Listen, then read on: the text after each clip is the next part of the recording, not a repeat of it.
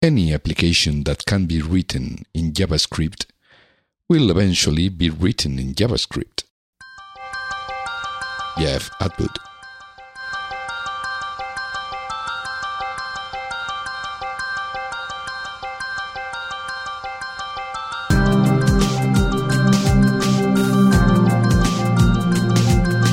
Estás escuchando We Developers, el programa hecho por desarrolladores para desarrolladores, donde hablaremos de lenguajes, frameworks, herramientas, tecnología y todas las demás cosas que hacen tan apasionante el mundo del desarrollo de software. Mi nombre es José Antonio Blanco y hoy me acompaña Carlos Hernández. Hola Carlos, ¿qué tal?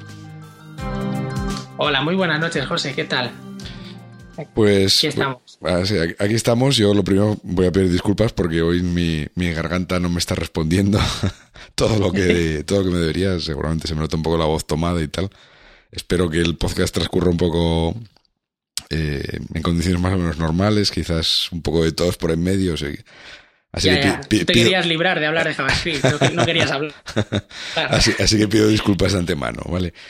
Y, lo segundo, pues agradecer a Carlos, que precisamente JavaScript, que es un lenguaje que yo he adorado, idolatrado, he hablado 20.000 veces del, en, los 27 capítulos anteriores, pues por fin Carlos se, presentó voluntario para, para, para, hablar del tema, cosa que le, agradezco enormemente. Y, y, por fin vamos a tener un programa en JavaScript como, como, como debe de ser, ¿no? Sí, por fin, porque además es el, no sé si decir si es el lenguaje más odiado o, están ahí Java y JavaScript disputándose el ser el lenguaje más odiado porque lo cierto es que son bueno, JavaScript es un lenguaje que no sé o, encuentra gente que le apasiona o, encuentra gente que, puede echar basura durante horas. Sí además digamos que ha sido un lenguaje como muy vilipendiado no desde desde su comienzo no y luego ha, habido, ha habido ahí un momento que, que, que, ha habido un cambio de, de, rumbo, ¿no? Sí, estos últimos años. Sí, estos últimos años, cuando se ha empezado la carrera de los motores de JavaScript y todo esto, ya de repente se ha vuelto aquí el, ladrillo básico de, de, la web, ¿no? Como quien dice, ¿no? Eh, sí, efectivamente, sí. Y, y, bueno, pues entonces vamos a hacer un, un, repaso tanto, bueno, vamos a comenzar un poco con la historia, luego vamos a, a ver un poco las características del lenguaje, cómo ha evolucionado y, bueno, lo que podemos encontrar hoy en día, ¿no? Que, se hace hoy en día con, JavaScript. Vale, perfecto. Entonces, si te parece, empezamos un poco con, con la parte histórica, ¿no? Sí, que por cierto tenemos suerte porque eh, está en el Mobile World Congress el, eh, Brendan, el, creador de, JavaScript. este, Brendan Ace está, está estos días aquí en Barcelona, en, España. Fíjate qué curioso, justo cuando grabamos. Sí, sí. sí, porque eh, como, es, eh, bueno, Brendan, Brendan Eich, la persona esta que escribió el, JavaScript, que diseñó JavaScript, eh, ahora mismo es El, loco este. ahora, mismo, ahora mismo es el CTO de, de, Mozilla, ¿no? De la, de la Mozilla Corporation, me parece que se llama la, empresa, ¿no? Sí. Y, bueno, imagino que está en el MWC para, para presentar el Firefox OS este que... Sí, están todos allí con eso, sí. Sí, este sistema operativo para móviles, abierto, etcétera. Entonces, bueno, pues este señor, en el año 95 eh, no andaba muy lejos, ¿no? Trabajaba en Netscape, ¿no? Que digamos... Mm, sí. Es, es como la, predecesora de, la, de Mozilla, ¿no? De, de toda esta corporación, ¿no? Era la, la, empresa que es muy conocida en su época porque fue, bueno, eh, probablemente el navegador más conocido de la época, el Netscape Navigator y tal. Las versiones 2 y 3, sobre todo, por, por lo que yo recuerdo. Yo lo llegué a utilizar, ¿eh? Porque tenía la herramienta esta de de Composer dentro de Netscape. Entonces tú podías hacer páginas web con la herramienta esta que se llamaba Composer. Y luego ya llega el, llegó el, front page de, Microsoft. Y bueno, eso ya fue locurón para hacer páginas web. Yo recuerdo hacer páginas web con Composer de Netscape. La verdad es que, hace muchísimos años eso. Sí, sí, hace muchos años. Muchísimos. vamos, yo me recuerdo yo, bueno, cuando estaba en la, estaba en la universidad y, y, recuerdo navegar, estar ahí en la sala de ordenadores de, de aquí del campus de Gijón y y estar allí con el Netscape navegando y tal. Y, bueno, son cosas que, que no se olvidan. Sí, sí. Y, y bueno, pues entonces en, eh, digamos, el, el primer... eh, la historia de este lenguaje es un poco curiosa, ¿no? Porque, digamos, eh, al principio, pues, eh, en el principio fue el HTML, Sí, exacto. poniéndonos así un poco bíblico. Marcado. Y, y el HTML, pues al principio era un tema como muy estático, ¿no? Estaba diseñado pues para, mm, más, que yo diría página, estaba diseñado para hacer documentos, ¿no? Eh, Que era Sí. la, la intención inicial que se hizo cuando se diseñó allí en el CERN, el señor Tim Berners-Lee, pues lo que quería hacer era un sistema documental interconectado con enlaces, etcétera, etcétera. Y yo creo que de Netscape y de Mark Anderson me parece que era el que por aquella época llevaba Netscape, era pues dotar un poco, puede hacer cosas, ¿no? Dotar de cierto dinamismo al, a, a la- a las páginas web. Además, por aquella época también se estaba empezando con el tema de Java, ¿no? De, Sí. de los applets y de todo aquello. Y, y entonces, pues, eh, eh, querían implementar algún tipo de lenguaje de scripting dentro de las páginas web. Yo creo que en, en principio la idea era eh, hacerlo como complemento o como complemento de Java, ¿no? Como eh, especie de pegamento entre los diferentes applets de Java que se podían in- incrustar en una página, ¿no? Yo creo que esa fue la idea de, Sí, entre ellos dos, ¿no? sí, de, de- de- de- bueno, de hecho el lenguaje se llama así por eso, ¿no? Porque el Sí. lenguaje al principio pues empezó a llamarse Mocha, me parece que era el... Sí, algo así, ¿no? No Luego por marketing. De verdad, de verdad que no, sí, de verdad que no entiendo esta, esta, esta pasión de, de la gente que diseña lenguajes por el chocolate, el café, El café, sí. CopyScript y todo eso. sí, sí, o, o, o Cocoa mismamente. Sí, sí, exacto. Es, es una cosa un poco curiosa, ¿no? Mm. Bueno, de- eh, bueno, luego, esto fue como el primer nombre, ¿no? Luego creo que lo llamaron Life Script, un poco con la idea de, eh, de eso de dinamismo de las páginas y, y porque también tenían un, o Netscape estaba intentando lanzar un producto que se llamaba Live Server o algo así, creo recordar, que venía a ser como un servidor de páginas dinámicas o algo así, lo que luego sería pues el PHP, ¿no? O el- ASP. Sí. Y, y- y que, la- que lo que pretendían era implementar, fíjate tú qué curioso, eh, JavaScript en el servidor. una, cosa, una Sí. cosa que hoy en día es lo último de lo último, ¿no? Sí, es la moda. Sí, sí, con Node y Con cosas de estas, sí. Y bueno, pues por aquella época con el live server este, era lo que quería hacer JavaScript y luego pues con, con el tema de Java, pues eh, eh, al final decidieron cambiar el nombre de, a JavaScript, ¿no? Y, y bueno, pues eh, yo tengo que decir que es un, es un, un fenómeno un tanto curioso, ¿no? Porque bueno, es un lenguaje un poco extraño. Ahora iremos Sí. viendo algunas de las características que no se encuentran en todos los lenguajes de programación. Pero a mí una cosa que siempre me ha resultado curiosa es que es un, es un lenguaje que ha conseguido mantenerse eh, con sus más y sus menos, pero bastante eh, eh, puro en casi todas las implementaciones, ¿no?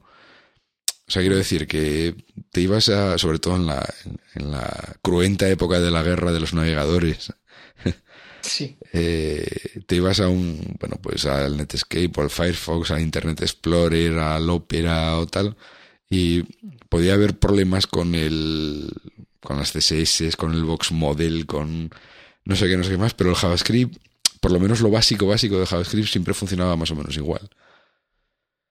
Sí, también gracias a, a historias como jQuery y todo esto que ha salido a lo largo del tiempo. Sí. Pero sí, sí que es cierto que antes tenías problemas de, de visualización y de render antes que de JavaScript. Sí, a eso me refiero, a eso me Eso es refiero. habitual. Que es una cosa que, que, con todos los problemas que hubo siempre con, con eso, con el render y con el HTML y con el CSS, Claro. el JavaScript siempre fue el menor de los problemas, ¿no? Para este tipo de cosas, porque parece que los que todos los fabricantes de navegadores, todos los vendors, digamos, eh, eh, aunque luego cada uno hacía luego también sus eh, eh, sus propias eh, expansiones del JavaScript y tal. Sí, sí, bueno. Luego hay Y- unas historias por ahí. Y lo siguen haciendo, ¿no? Sí. Porque, bueno, pero, pero bueno, Sí, lo que sí, es el, conjunto básico del lenguaje entre, entre un, un navegador de Microsoft y otro de Mozilla, pues tampoco había tanta, tanta diferencia, ¿no? En, en la, en, en la base del lenguaje, ¿no?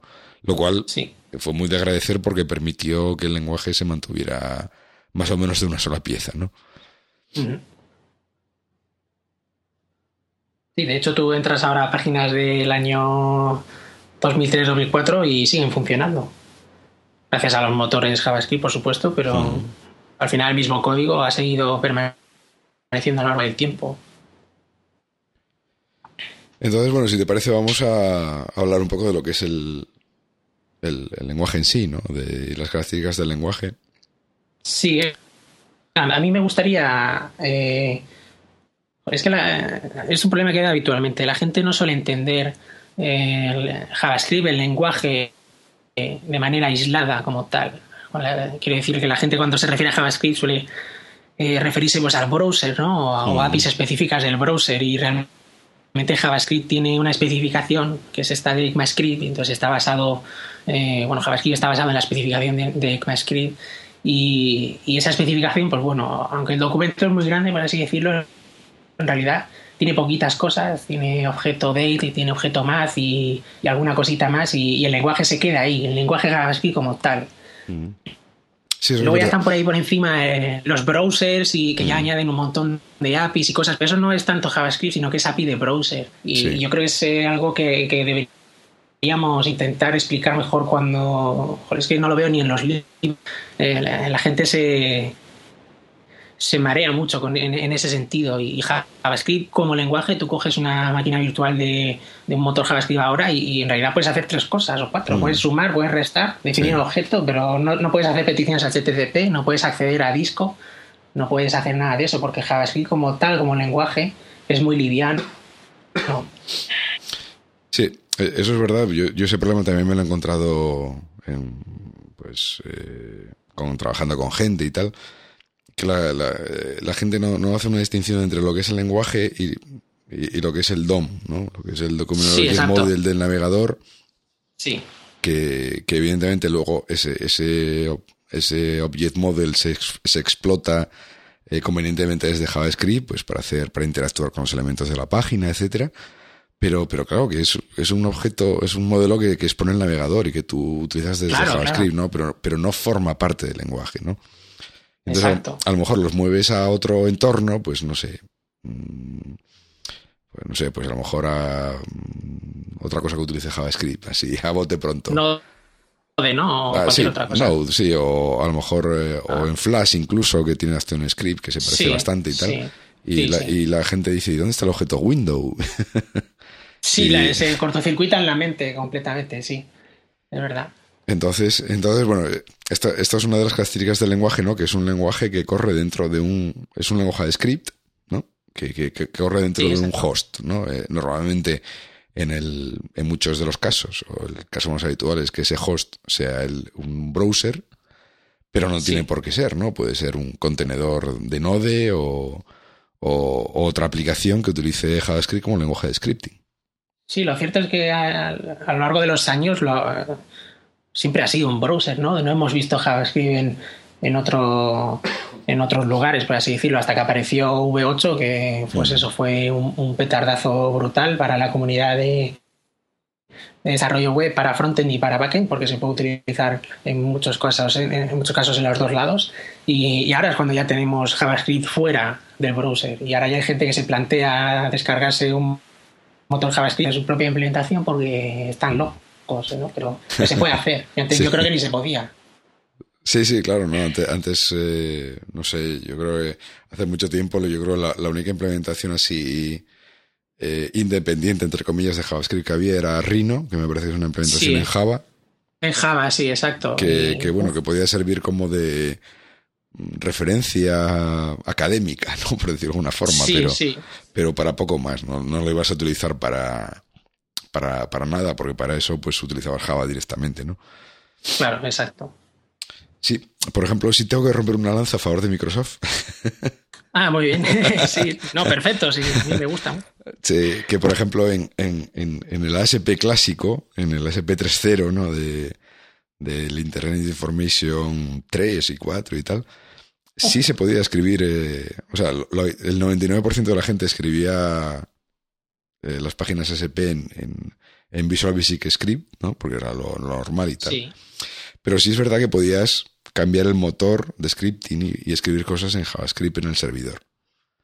Ah, ah no, eso yo. pues yo eh, eso, eso sí lo, lo, he hecho porque a mí me gustaba mucho más JavaScript o JScript, como lo llamaba Microsoft en aquella época. Sí, que, JScript, ¿no? Sí, que, que, el VScript, pero y eso también tenía sus problemas. pero, claro, claro. pero, pero bueno, era eh, es interesante porque bueno, parece que parece que no, pero sí se podía colar en ciertos sitios, ¿no? Sí, exacto, sí. Y, y ahora fíjate, pues ahora ya no solo Node, ¿no? Es que han aparecido por ahí un montón de, de clones de, de, ese tipo, hasta yo qué sé, para, bueno, y ports de Node para la Raspberry o, o, estas cositas de hardware o incluso para móviles. Eh, puedes mm. compilar V8, el motor JavaScript de, de, Google, para Android también, si quieres. Es una de las cosas que nosotros hacemos. Sí, claro, ahora ya digamos que se ha abierto la vida y, sí. y lo puedes poner en, en prácticamente cualquier sitio, ¿no? sí, exacto, sí. Guste o no guste, ¿no? Bueno, otra característica, una, una, característica que acaba siendo también muy importante del lenguaje es que es eh, eh, se ejecuta en un solo hilo, ¿no? Es single threaded. Y, Exacto, sí. Y es a la vez una, una ventaja y un inconveniente, ¿no? Sí, porque, bueno, eh, aunque lo cierto es que los motores JavaScript están preparados ya para levantar diferentes instancias de, del motor y, y, tú puedes tener diferentes instancias de un motor JavaScript aisladas completamente entre ellas o comunicadas como ocurre en este caso por ejemplo en el browser que puedes tener eh, los web workers que son instancias diferentes de el motor JavaScript que no tienen ni acceso a document ni a Windows. Son simplemente el motor eh, más liviano posible para que tú realices cálculos digamos en un hilo paralelo ¿no? y poder devolverte eh, resultados al ámbito global o cosas así, pero sí. de base el lenguaje no, no tiene nada parecido para... Bueno, es que de base el lenguaje no, no tiene nada, o sea, tiene cuatro cosas. Sí, además siempre es, eh, es, es, curioso también que, o sea, el hilo en el que se ejecuta, se ejecuta JavaScript normalmente es el hilo principal en el que se ejecuta el proceso del, del browser, ¿no? De la, sí, de la ventana que está tal. Entonces eso quería decir que si tú hacías un bucle muy complejo que lleva... La liabas, sí. La liabas porque bloqueabas completamente la ventana del navegador, o sea, se volvía, se volvía no responsiva completamente. Sí, y, y, de hecho sigue pasando. Yo creo que en Firefox, de hecho, me pasó hace poco que sí que la lié con una pestaña y, y sigue pasando. Google Chrome ya tiene, bueno, tiene desde el principio eh, los procesos aislados, aunque tú lo tengas en la misma ventana, pero en realidad son diferentes procesos y si uno muere, pues te aparece una carita llorando sí. cuando se rompe una pestaña y le puedes dar a recargar otra vez y la vuelves a lanzar. Pero, mm. pero sí que es cierto que, por ejemplo, en Firefox, si la lía una pestaña, te congela todo el navegador y tienes que cerrar y volver a abrir y por suerte sí. puedes restaurar. Sí, sí, que son cosas que parece que no, pero siguen pasando en el, en sí, el año sí. 2014. sí, sí, sí. Así.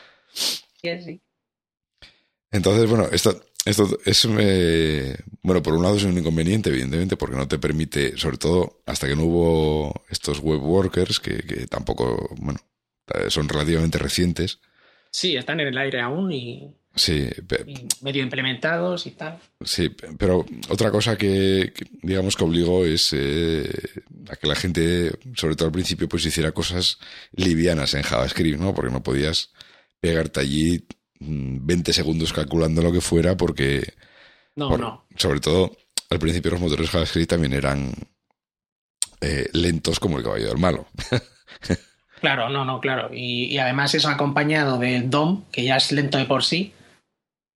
Pues imagínate, ¿no? O sea, yo recuerdo estar hace, hace tiempo viendo eh, el listener de Mouse Move, o sea, de cuando mueves el ratón. Sí. Y si haces un documento del listener Mouse Move, Claro, cuando mueves el ratón, pues igual en 100 milisegundos te ha lanzado, yo que sé, eh, 40 veces el, mismo evento. Entonces resulta que estás moviendo el ratón y estás recibiendo ahí una carga brutal de continuamente de eventos de, por JavaScript que tienes que procesar. Entonces puede ser que solo por haber hecho un listener de un mouse move te, congeles el browser o, sobre todo en ordenadores antiguos, ¿no? Que se sigue viendo. Sí, sí, sí. sí. Y, y bueno de todas formas, luego es curioso porque luego este, este hecho de que sea de un solo hilo también luego ha resultado también ser una ventaja para otro tipo de cosas, ¿no? Como, como sucede con, con Node, ¿no? Que, precisamente es una es una de las cosas que, que, aprovechan, ¿no? Luego, luego si eso hablaremos un poco más en detalle de cómo, cómo funciona Node así por encima. Porque, vale, muy bien. Porque creo que es también un caso interesante de, uso. Aunque, aunque bueno, luego en, en, en, unos pocos programas creo que tendremos eh, un programa dedicado en exclusiva a Node para hablar ah, más en detalle de, la plataforma y tal, pero bueno, hablar de JavaScript, pues hoy en día también lo lleva un poco, ¿no? El, hablar de Node. Sí, va ligado. Luego lo que es la, bueno, lo que es la sintaxis básica del lenguaje, pues es un lenguaje muy tipo Java, muy tipo C. Vamos, no tiene tampoco grandes alardes de sintaxis, ¿no? Es el típico lenguaje con bloques de llaves y no, yo de hecho recuerdo, recuerdo haber copiado alguna vez, eh, pues no sé qué estaba haciendo, código de C, eh, pegar en JavaScript y tener que cambiar dos cositas y ya lo tengo funcionando en JavaScript, ¿no? Porque es muy parecido en bucles y cosas así. Hmm. Muy parecido. Sí, a lo mejor te puede protestar por algún punto y coma o algo así, ¿no? Sí, exacto, pero pero bueno, eso, las, las estructuras básicas de control, el while, el for, el, el, if, lo que sea, pues es básicamente igual que en C, en Java o en cualquier lenguaje de, de, esta, de la familia, ¿no? sí. Luego lo que, lo que sí cambia un poco, pues es, eh, eh, son los, los, los tipos, ¿no? Eh, JavaScript es un lenguaje muy dinámico, de hecho, en muchos sitios lees que es un lenguaje sin tipo. Bueno. Sí. es, bueno, evidentemente luego las, las, las, cosas tienen tipo, sí, o sea, no es... sí, hay primitivos y hay objetos y instancia de objeto array y todas estas cosas, pero sí que es cierto que hmm. es muy ambiguo. Sí, sí, yo cuando dicen sin tipo, pues yo creo que se refieren a que las variables no tienen un tipo declarado, ¿no? Son cajones desastre donde tú puedes meter una cadena, lo que quieras. puedes meter una cadena, un array, un, un objeto, lo que quieras, ¿no? Es eh, muy duck typing. Sí, exacto. Y, bueno, luego ya empezamos con las eh, con las rarezas de, de, lenguaje, ¿no? O sea, pues un lenguaje que tiene eh, tiene un tipo numérico que, es esto es una cosa curiosa que yo creo que también ha, ha dado muchos quebrados de cabeza luego, que es que el tipo numérico es, solo hay un tipo de números, que son los números de de como flotante, o sea, no hay, no hay números enteros, por ejemplo. Sí, bueno, eso es en, en, la, la, especificación de ECMAScript eh, está especificada así, aunque lo cierto es que luego cada motor JavaScript, si tiene que utilizar un int para, o sea, un entero para guardar un entero, lo hace y, y si tiene que utilizar cualquier dato, eh, lo utiliza. Lo que pasa es que la especificación de ECMAScript dice que, tiene que ser eh, número de coma flotante. Hmm. Pero luego si te fijas, eh, vas a V8 por ejemplo y miras eh, cómo lo hacen, eh, pues tienen, reservan el espacio para un entero si van a guardar un entero y, no... Y, de hecho está definido así. Claro, no, hombre, claro. Quiero decir, luego los motores de JavaScript pues intentarán optimizar optimizar lo máximo posible, ¿no? Porque tú imagínate hacer un bucle for con una con un índice en coma flotante, pues puede ser desesperante. la, muerte, ¿no? sí. Entonces pues dirán, bueno, aquí ha puesto un cero, vamos a imaginar que es un entero. si pones 0,5 pues dirán, bueno, ya no. no, pero bueno, e-, evidentemente eh, ellos intentan, o, bueno, o no sé, o haciendo algún análisis del, del, código que viene más adelante o tal, pues pueden a lo mejor ver si, si todas las operaciones que se hacen son enteras y entonces dar por hecho que es un entero, ¿no? Pero bueno, que, que, es una cosa que, por ejemplo, luego en, las últimas versiones del lenguaje yo creo que incluso eh, eh, se puede declarar, ¿no? El tipo de la variable y decir que esta variable es un entero, ¿no? Y entonces el, el, el intérprete ya puede asumir con toda seguridad que va a ser un entero y, y, hacer las optimizaciones necesarias, ¿no? Porque eh, ahora mismo pues es una suposición y luego si yo a mitad del bucle le sumo 0,1 pues, ¡ey! Te pillé. Claro. ya no es un entero. a tomar, a tomar por saco toda la optimización. Además, ahora tenemos en, en el browser, tenemos eh, array buffer view y los typed array que, bueno que si quieres definir un array de elementos eh, float lo puedes definir y, eso se va a guardar en memoria como floats y, también como int32 y, en Node tenemos el API de buffer la instancia de objeto buffer que básicamente es un buffer de datos que tú puedes rellenar con el binario que te dé la gana y luego interpretarlo, pues a partir de este offset yo quiero que me leas un int32 o a partir de este offset quiero que me leas un, float, ¿no? Entonces, lo cierto es que si quieres, por lo que sea, porque lo que estás desarrollando necesitas que sea seguro un int o, un float o algo así, lo cierto es que tienen manera de hacerlo, pero claro, no es tan trivial como puedes hacer en C++ que declaras el tipo int y, ya lo tiene. Hmm. Eh, luego, otro tipo de, características y un poco curiosas que eh, no hago más que decir curioso, ¿no? Pero bueno. sí, es que lo son. Es que lo son, porque son, son, cosas, son cosas que no se encuentran en, muchos lenguajes, ¿no? Es que eh, todas las. bueno, vamos a ponerlo un poco entre comillas, pero todos los los tipos o todas las cosas que se pueden meter dentro de, una variable en realidad son objetos, ¿no?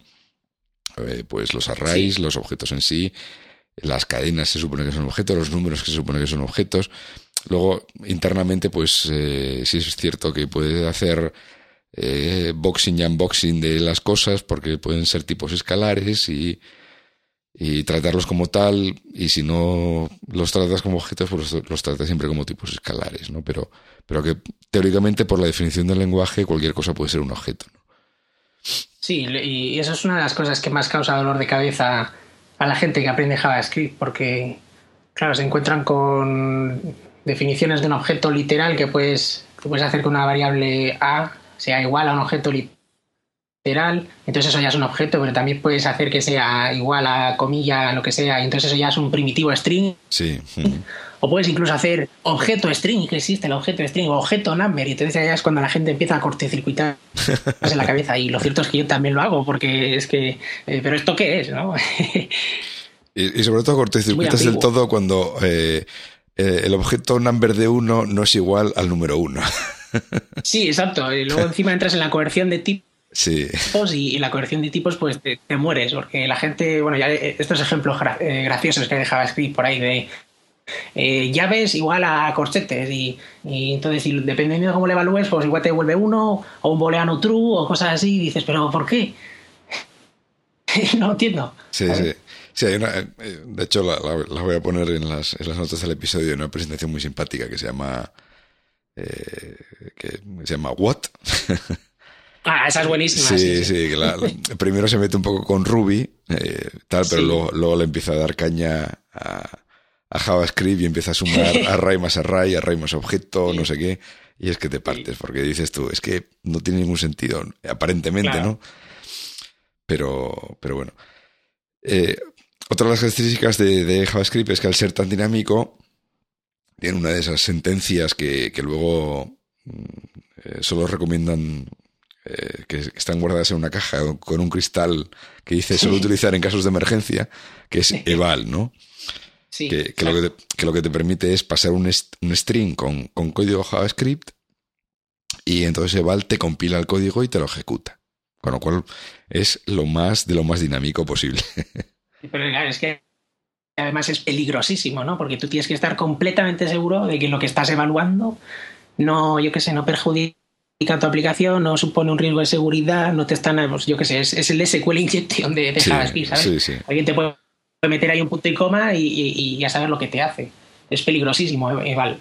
Sí, sí, yo, yo creo que, vamos, que la, el consenso general es eh, utilizarlo solo en un par de casos y últimamente ni eso, ¿no? Porque incluso, eh, pues, eh, los navegadores empiezan ya a traer soporte como eh, para interpretar, por ejemplo, JSON, ¿no? Que es...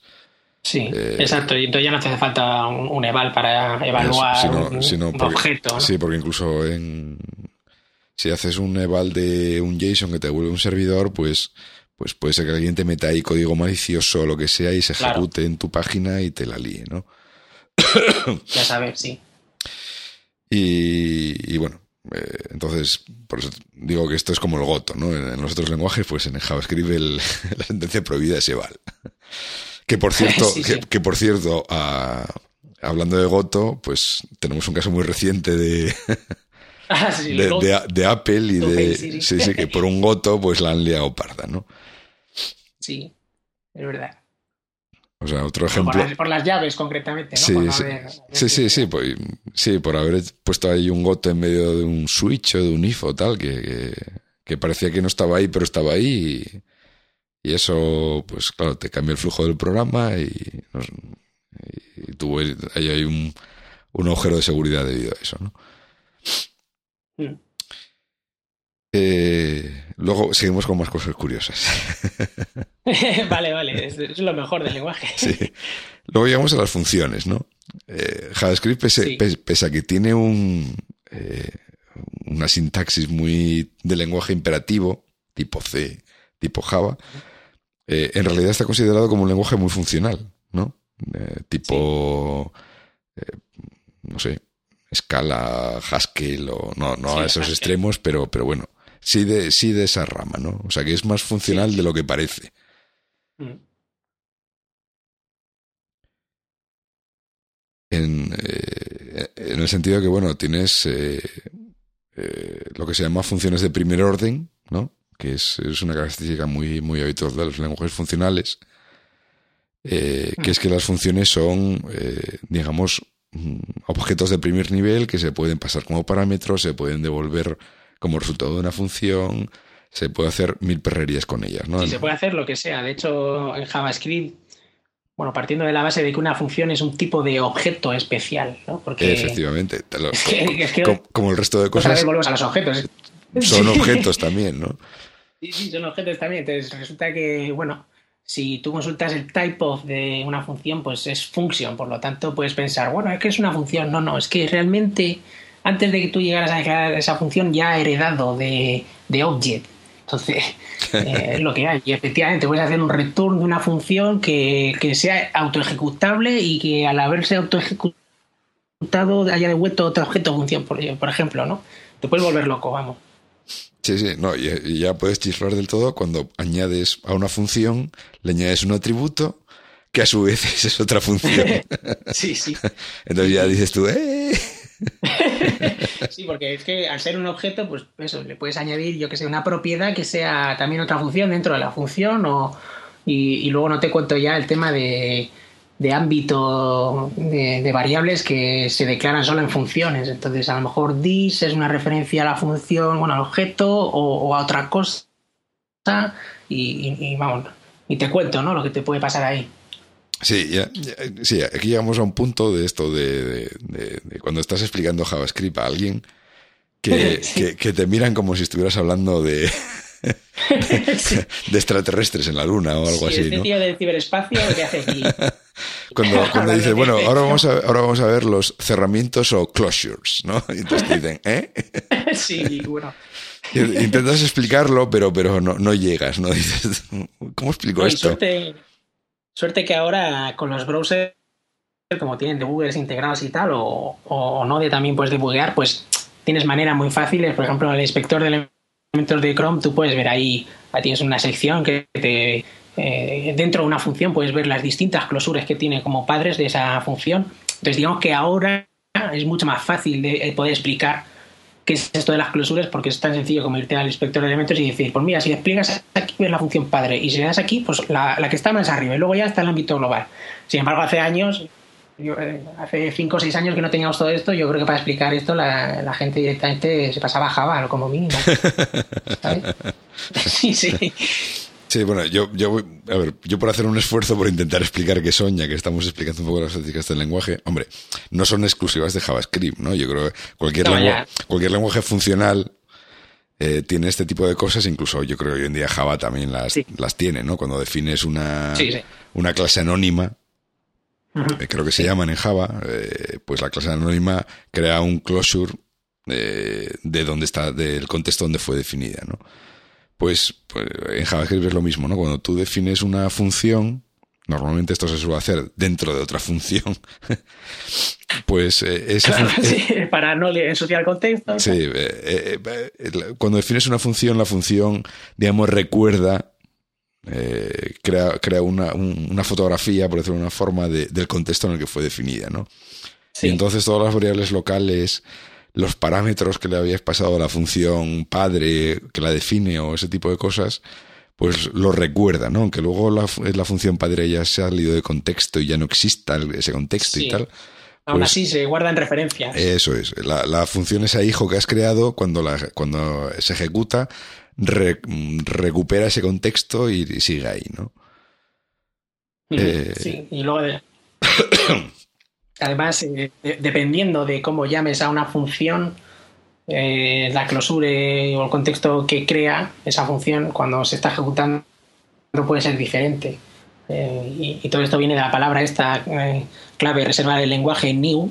si tú la pones delante de una función, pues eso ya es una función constructora. Hmm. Pero claro, la gente que viene de lenguajes de programación orientada a objetos como Java, que hay una clase con un constructor, pues es una función constructora, eh, pues lo mismo, le cortocircuita la mente, lógicamente, y de hecho a mí también me la cortocircuita, porque si se te olvida poner el new delante, pues ya no tienes el contexto correctamente bindeado dentro de la función y, ya tienes que recurrir a magia negra para comprobar si te han llamado con new, ¿no? Si, si tu this es una referencia al objeto window, entonces no, no te han llamado con new y cosas así, y bueno, eh, te vuelven Sí, sí, bueno, quiero decir, este, este tipo de cosas, eh, luego, luego en realidad es muy sencillo, ¿no? Lo que pasa es que es un concepto un poco complicado, pero luego una vez que lo entiendes es súper sencillo, ¿no? Una, eh, yo recuerdo romperme la cabeza con esto hasta que un día se encendió la bombilla y dije, oh, oh, he visto la luz. lo entiendo, lo entiendo. Ah, pues es verdad, no me estaban mintiendo ni nada. Entonces, bueno, eh, tenemos, eh, tenemos eh, funciones de primer nivel, cerramientos, objetos everywhere, tal. Y por si esto no fuera poco, por si esto no fuera poco, luego encima llegamos a temas de orientación a objetos y herencia y resulta que aquí tampoco se parece nada. Exacto, al resto de la humanidad. orientado a prototipos, ¿no? Efectivamente, que, porque claro, todo el, resto de lenguajes del mundo mundial son todos orientados a clases, todos, todos definen una clase, con, digamos, y luego haces instancias de la clase, etcétera. Todo el mundo entiende ese bonito paradigma de la orientación a objetos y llega a JavaScript y te dice, no, no, yo tengo, eh, soy orientado a prototipos. ¿Y eso de los prototipos qué demonios es? Claro, es que eh, esto es una de las cosas que más penurias causa, sobre todo, ya te digo, si vienes de otro lenguaje y, y, por lo que sea tienes que terminar haciendo cosas en el browser, eh, puedes pasarlo muy mal. Porque, bueno, eh, lo primero es que las clases como tal no existen, porque lo que existen son los objetos, ¿no? que están ahí presentes siempre.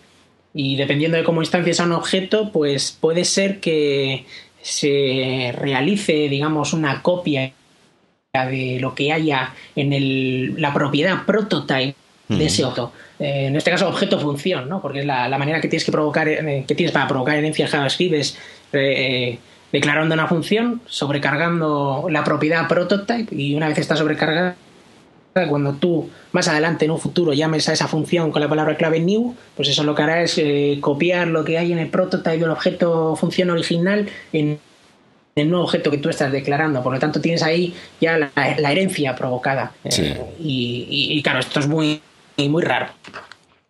Sí, e, es muy raro porque incluso para establecer el, el, tema de la herencia, o sea, el, el tener que andar eh, para que, digamos, un, un, objeto herede, una clase, entre comillas, herede de otra, ¿no? Tienes que andar haciendo esas maniobras que dices tú de instanciar una función constructora dentro del, de la propiedad prototype y tal. esto no es intuitivo, vamos, ni, ni de ni en un millón de años eh. Desde luego, y de hecho es que, pues si, no, te lo, dicen, si no te lo dice nadie, dices tú, yo no, no, no puedo hacer esto, ¿no? Sí, no, y aunque te lo digan, ya que te compres un libro que ya te digo, es que yo, yo he visto gente que, que lo pasa realmente mal en ese sentido y, y lo cierto es que no tendría ningún libro como base para explicarlo, porque al final es ponerse a hacerlo, ¿sabes? Y coger los ejemplos más sencillos, lo que tenemos en todos los lenguajes, ¿no? Clase animal, eh, que luego hereda el perro y el perro anda y el perro tal, pues pues esos ejemplos tan sencillos, utilizarlos con el prototype de JavaScript para ver cómo se comporta, porque, claro, una propiedad del objeto original no se va a heredar, porque es una propiedad, no está en el prototype, entonces tienes que asegurarte que esté en el prototype para que se herede. Y, y es que lo entiendo, que, que dolor de cabeza esto. Claro, y, además, además luego tiene, eh, eh, tiene otros problemas porque a lo mejor operaciones tan sencillas que se pueden hacer en otros lenguajes que tú haces un, eh, un override de, de un método en una clase de, en una clase hijo, pues haces un override de un método y en la implementación de ese método quieres hacer una llamada a la implementación original de la clase padre. Sí, ¿no? al, super, ¿no? Al super, o sea, es una cosa de lo más normal en Java o en C++ o lo que sea, pues, o en C Sharp, pues lo más normal del mundo, ¿no? Pues en JavaScript es... Olvídate. ¿eh? Es, imposible, Hay, que, hay que hacer unas maniobras, hay que andar llamando a hacer un apply para Exacto. cambiar el contexto del objeto que estás llamando al prototype de la eh, es imposible, o sea, no hay una no hay un mecanismo propio del lenguaje para poder hacer eso, ¿no? Sí, o, te haces una play o te haces el bar me o, that igual al this y, luego te lo pasas a, la función y haces a él. Eh, bueno, dolor de cabeza brutal, sobre todo porque, bueno, eh, es que el JavaScript mm, hay que entender que es un lenguaje como muy específico ¿no? Entonces, eh, cuando vienes a otro lenguaje y te encuentras con todo esto, pues mm, no es igual. Y lo cierto es que JavaScript, claro, tiene eso de que es tan dinámico que incluso eso del super lo puedes imitar, ¿no? Fíjate. O sea, hasta, hasta lo puedes imitar, aunque el lenguaje no lo tenga como base. Mm. hay librerías que lo imitan y, te vendían el contexto, y entonces si tú pones this.super ya estás haciendo a, la función eh, eh, original, fíjate. Pero claro, mm, te lo vas a programar tú. si te lo programas tú, te puedes eh, eh, morir de asco. Entonces, igual la gente recurre a librerías para todo esto, para resolver estos problemas. Luego, sin embargo, los prototipos sí tienen una característica que es muy, muy bonita, ¿no? Eh, también muy interesante, que es que tú cuando modificas el, o, un, un, efecto colateral de todo este tipo, de, este, toda esta historia con los prototipos, es que cuando tú modificas un prototipo, añades una nueva propiedad o un nuevo método o cambias un método existente, eh, automáticamente lo cambias en todas las instancias que hayas instanciado, en todos los objetos que hayas instanciado basados en ese prototipo, ¿no? Lo cual puede ser bueno. por referencia a todo. Claro, puede ser bueno o malo, claro. claro, no, es, es, inesperado. O sea, en el momento que te das cuenta de eso, yo creo que es inesperado, que no te lo esperas y, y al final pues encuentras otra manera de hacerlo. En cualquier caso, cuanto menos toques el prototype, por así decirlo, o sea, una vez hagas la definición, si no lo tocas más adelante, mejor, déjalo como está. Y, no vuelvas a tocar el prototype, porque los engines, eh, los motores JavaScript ya realizan operaciones de optimización eh, a nivel de, los objetos que tú defines. Entonces, si tú has definido un objeto con un prototype y demás, el, el engine ya va a optimizar ese bytecode que genera. Y si no lo vuelves a tocar más, eh, mucho mejor, porque si lo tocas más adelante puede ser que tu código se vuelva más lento solo por el hecho de haber cambiado el prototype de, un objeto y, de repente todos los objetos de los cuales han heredado eh, eh, de ese objeto que has definido pues se vuelven más lentos entonces el rendimiento de tu código baja. Fíjate solo por haber tocado más adelante la definición del prototype. Sí claro. Sí, claro, todo lo que le fastidies al compilador que, hace, Que, hace esa, esa, compilación just in time y tal para, para intentar optimizar. Luego si se encuentra con alguna sorpresa, pues ya te baja el rendimiento en picado, claro. Bueno, eh, luego ya, pues bueno, eh, eh, ya terminando un poco con las rarezas, todavía queda alguna en, en la chistera, alguna rareza en la chistera, ¿no? Pero bueno, digamos, si os parecieron pocas, pero esas son las principales, ¿no? De las características del lenguaje, ¿no? De, Luego, pues, eh, como tú decías, pues tiene, tiene una librería base muy, muy cortita, ¿no? De, de qué más cosas puede hacer. bueno, pues eh, trae un objeto date, ¿vale?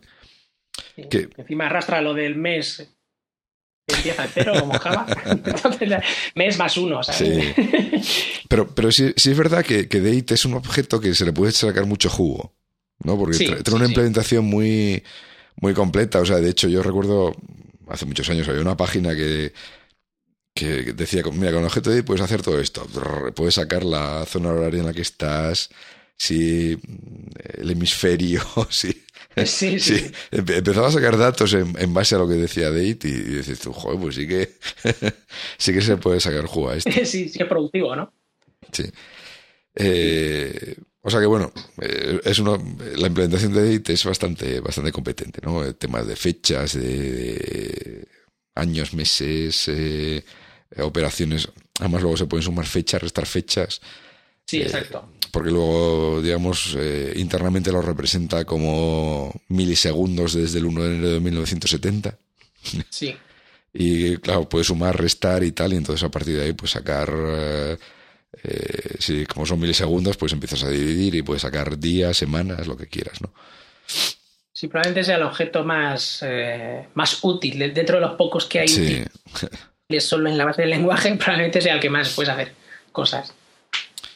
Luego otra, otro objeto bastante interesante que trae es el de las, es el, sistema de expresiones regulares que trae, que también viene por defecto en el lenguaje, que es un, es un motor de RGs bastante competente, que te puede hacer eh, lo que lo que puedes hacer en Perl, por ejemplo. Eh, lo puedes hacer en JavaScript y tal. Eh, aunque hay mucha gente que, que, lo de las expresiones regulares no le gusta, pero bueno. Sí, a todos nos da un poco de esa Sí, cuando leemos alguna. Sí, sí, este es el chiste ese de tengo un problema, digo, voy a, voy a utilizar expresiones regulares, ahora tienes dos problemas. sí, sí, sí. Entonces. con lo de tengo un problema se pueden hacer tantas sí, pero de las expresiones regulares es muy. es, es exacto.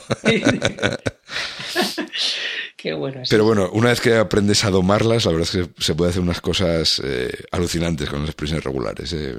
Pero bueno, claro, hay que, hay que, hay que saber con quién te juegas los cuartos. Sí, utilizarla.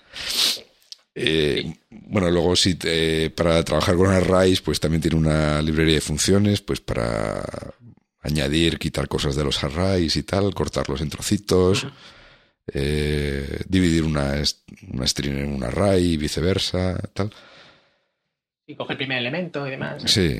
Eh, una librería de funciones matemáticas, bastante normalita también, para hacer eh, bueno, pues las operaciones matemáticas de trigonometría, de logaritmos, sí, eh, las, cosas básicas. Y, y luego, bueno, pues lo que tenemos es esto de JSON que mencionamos antes, eh, bueno, JSON, por cierto, es, un acrónimo que quiere decir JavaScript Object Notation, ¿vale? Que es lo que quiere decir es que los eh, bueno, tanto los arrays como los objetos se pueden escribir en una sintaxis literal en JavaScript, ¿no? Pues, pues el JSON es la forma de escribir un objeto de forma literal, ¿no? Y, esto se ha, popularizado un poco como sistema de intercambio con servicios web, porque es una sintaxis un poco más liviana que el XML que no parece gustar a nadie. Sí, claro.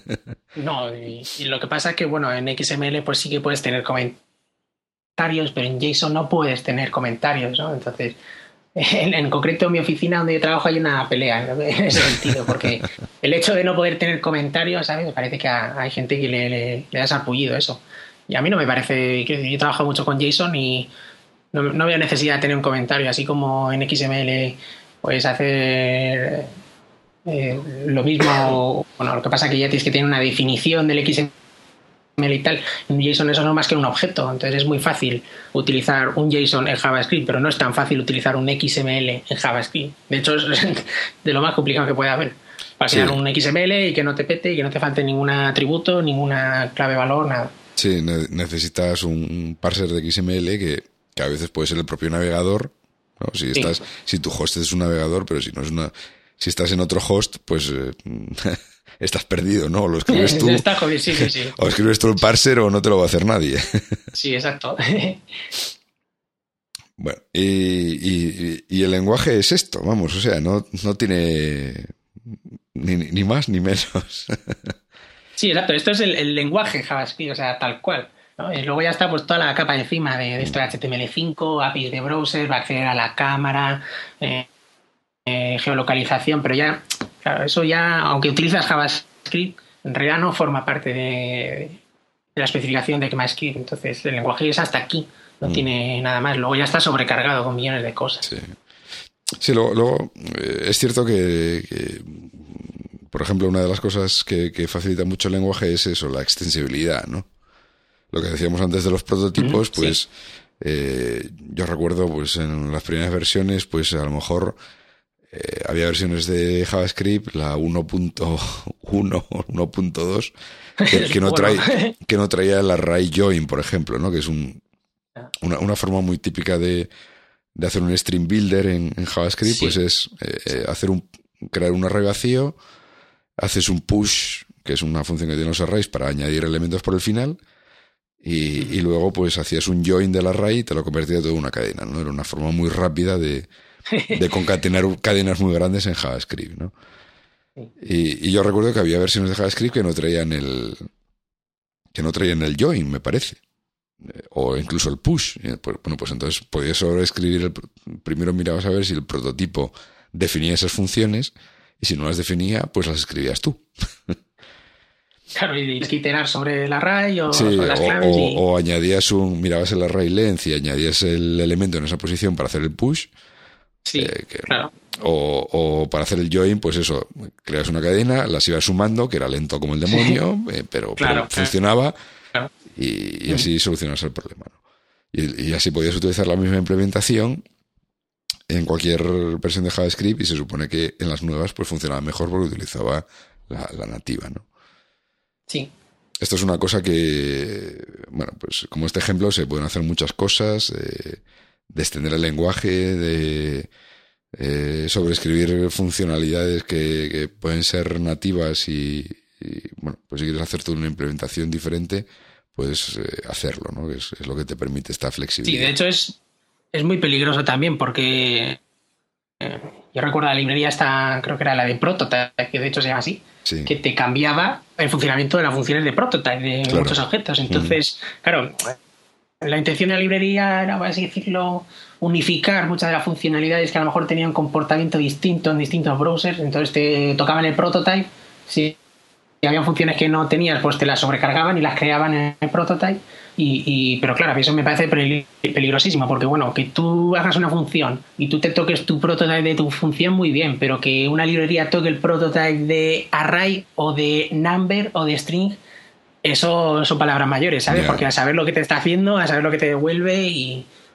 Por eso es tan extensible, ¿no? Que hasta la base del lenguaje propia la puedes Sí, sí, sí, claro. puedes hacer lo que quieras. Claro, claro. Luego, tienes que tener cuidado que, si utilizas una librería de estas que le mete mano a tan bajo nivel al lenguaje, pues claro, saber lo que está haciendo. Porque luego igual te pones tú a hacer otras cosas y, lo, que te está, lo que estás haciendo es pegarte con, la librería esa que has metido, ¿no? Exacto, y no lo sabes, ¿no? y no, lo sabes.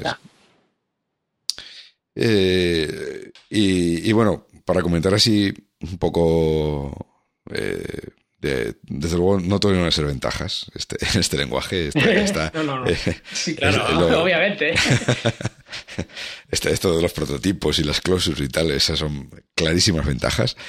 sí, sí, sí. Pero algún inconveniente tiene que haber, ¿no? sí. Entonces, un, inconveniente muy curioso es que eh, eh, JavaScript es un lenguaje que prácticamente traga de todo lo que le eches. Exacto, sí, sí, sí. Tiene muy pocos, tiene muy poquísimos errores de, compilación e incluso yo diría que de ejecución, ¿no? De compilación, no sé. tiene que ser, tiene que faltarte un punto y coma en algún sitio muy crítico para que no te trague algo. De hecho, el punto y coma en, muchísimos casos es opcional, quiere decir, eh, solo deberías ponerlo en algunos casos, aunque es convención, por supuesto, ponerlo, pero si no pones punto y coma después de, yo qué sé, de diferentes expresiones o de cálculos o de lo que sea, no suele haber ningún problema. Eh, lo que pasa es que, bueno, mm, JavaScript tiene eso de que tú lo escribes, piensas que funciona y cuando 10 minutos después JavaScript va a entrar a la llamada de la función resulta que como no está declarada la variable o cosas así, entonces ya te da error. Y claro, tienes que llegar a ese punto en el que se produce eso para ver el error. Eh, no, lo sabes, no te avisa y, está el, típico error este de eh, non-property of undefined, ¿no? Y dices, ¿esto qué es? ¿Por qué es undefined, no? no te avisa, claro. Sí, luego yo creo que es uno de los pocos lenguajes que, no da error en la división por cero. sí, exacto. Es ahí el no number eh, siempre no, no, no, de hecho, no, no, no. El, el 1 dividido por 0 o lo que sea dividido por 0 da infinity. es un lenguaje. Ah, infinity. Es un lenguaje muy exacto. Bueno, y de hecho tienes, tienes infinity y menos Y menos infinity, efectivamente. También puedes tener que es, es, ya, pero, pero esto que es menos infinity, pues, pues lo tienes, lo puedes llegar a tener. Sí. Y luego, y, luego está el, el, el, engendro este del nota number, que es, un, sí, que, que, bueno. que es un concepto muy curioso que yo no he visto en ningún otro sitio nunca jamás. Que, Sí. que es que hay algunas operaciones que, que, que dan como resultado algo que no es un número, nota number, ¿no? No, pero que en realidad sí que lo es. Pero que en porque es realidad- un objeto Pero en realidad es un objeto number que tiene un valor nota number. Claro, exacto. Y, y, y claro, allí entras en. Es que, a ver, todas las operaciones que produzcan un nota number, eso ya va en cascada. O sea, futuras operaciones que hagas con Sí, sí. ese eh, valor que es nota es, number ya, ya van a ser nota number. es un valor tóxico. Entonces, ¿eh? eh, es como sí, un exacto, virus. ya te- sí, sí, te contamina por completo. Y además dices, bueno, pues quiero saber si esto es un, un, number, ¿no? Pues voy a coger el type of. No, y es que el type of es un number. Entonces resulta que tienes que comprobar isnan, ¿sabes? Sí. Entonces con isnan sabes si es nota number. Sí, sí, porque, además si luego haces eh, nota, Confiarte. nota number igual a nota number, te dice que false. O sea que no, no- Exacto, sí, no sí, son sí. iguales, dices tú. ¿eh? Sí, sí, sí. La única forma de comprobarlo es con esa función que dices tú, ¿no? Que te dice si es un nota number o no.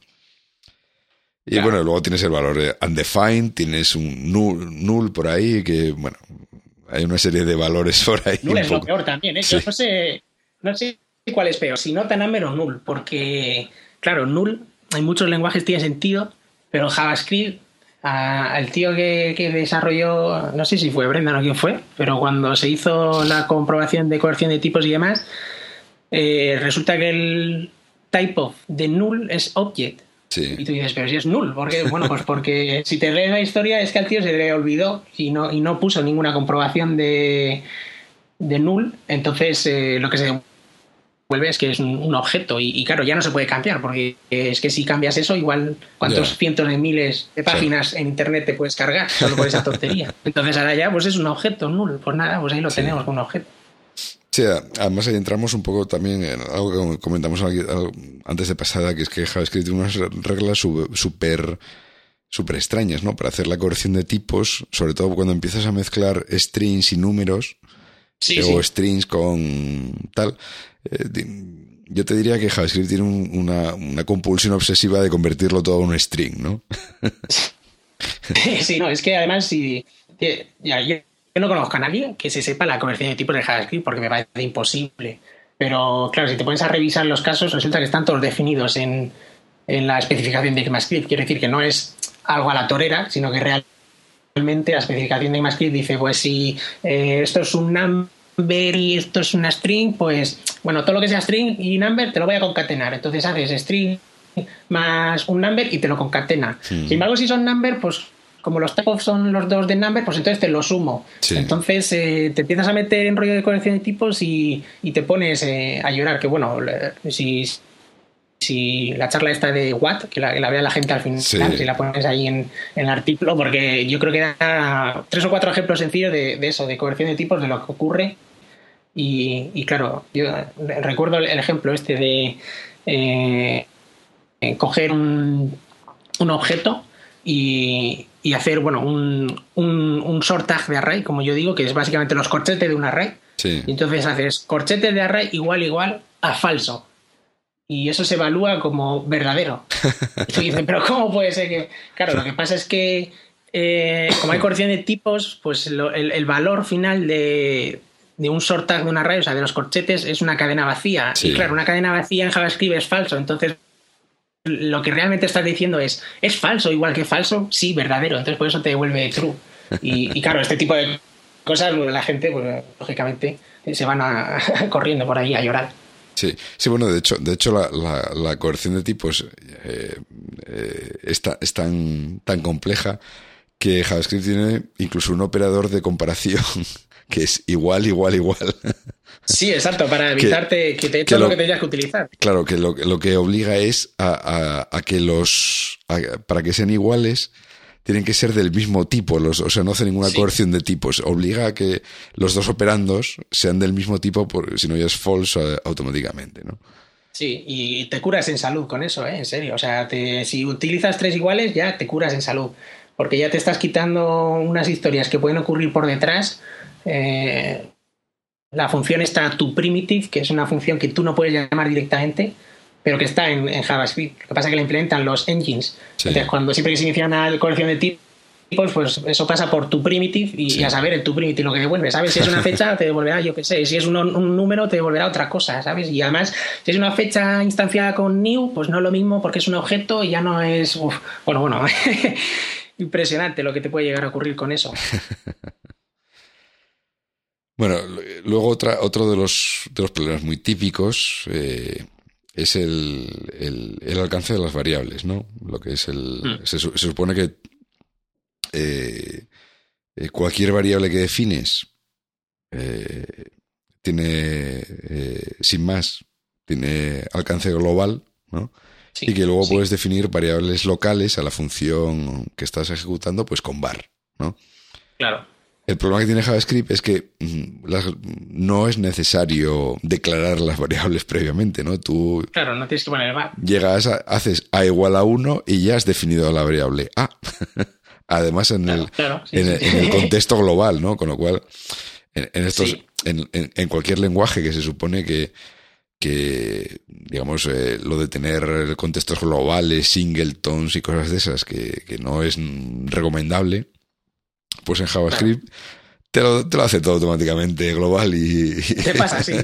y ya está. Sí, ¿no? sí, que tú lo sepas. Además tiene. Eh, eh, no, dime, dime. No, no, digo que es muy fácil además olvidarse un bar cuando declaras una variable y ya la has liado, porque eh, tú piensas que estás escribiendo una variable local y en realidad estás escribiendo una, una variable global. Claro, y, por ejemplo en un bucle, cuando la gente define x igual a, no, no, pero es que es bar x, porque si no la estás liando, se te está yendo al global y cosas así. Y además también tienes el, el hoisting de variables que, que, resulta que si tú en una función de, haces una declaración de bar a igual a lo que sea, antes de que se llame antes de que se cree el contexto de ejecución del cuerpo de esa función y, se ejecute, antes de eso el intérprete, el, engine, ya ha parseado las declaraciones de var mm. Y ya ha declarado las variables. Entonces esas variables, cuando ya se ejecuta la función, existen y son undefined, por lo tanto puedes acceder a ellas, pero el valor va a ser undefined. No te va a dar error de referencia, porque cuando tú intentas acceder a algo que no existe en JavaScript te da error de referencia. Sin embargo, sí que existe, pero como no está inicializado, porque todavía no ha llegado, digamos, una vez que ejecuta la función al, al igual, a lo que sea, a igual a algo, pues todavía es undefined. Y luego ya cuando llega a esa parte eh, tendrá un valor. Por eso es convención en JavaScript declarar justo al inicio de una función todas las variables de bar, no sé qué, no sé cuánto, porque si no te puedes encontrar con ese problema. Sí, sí, pero bueno, eso es más convención para conservar la cordura.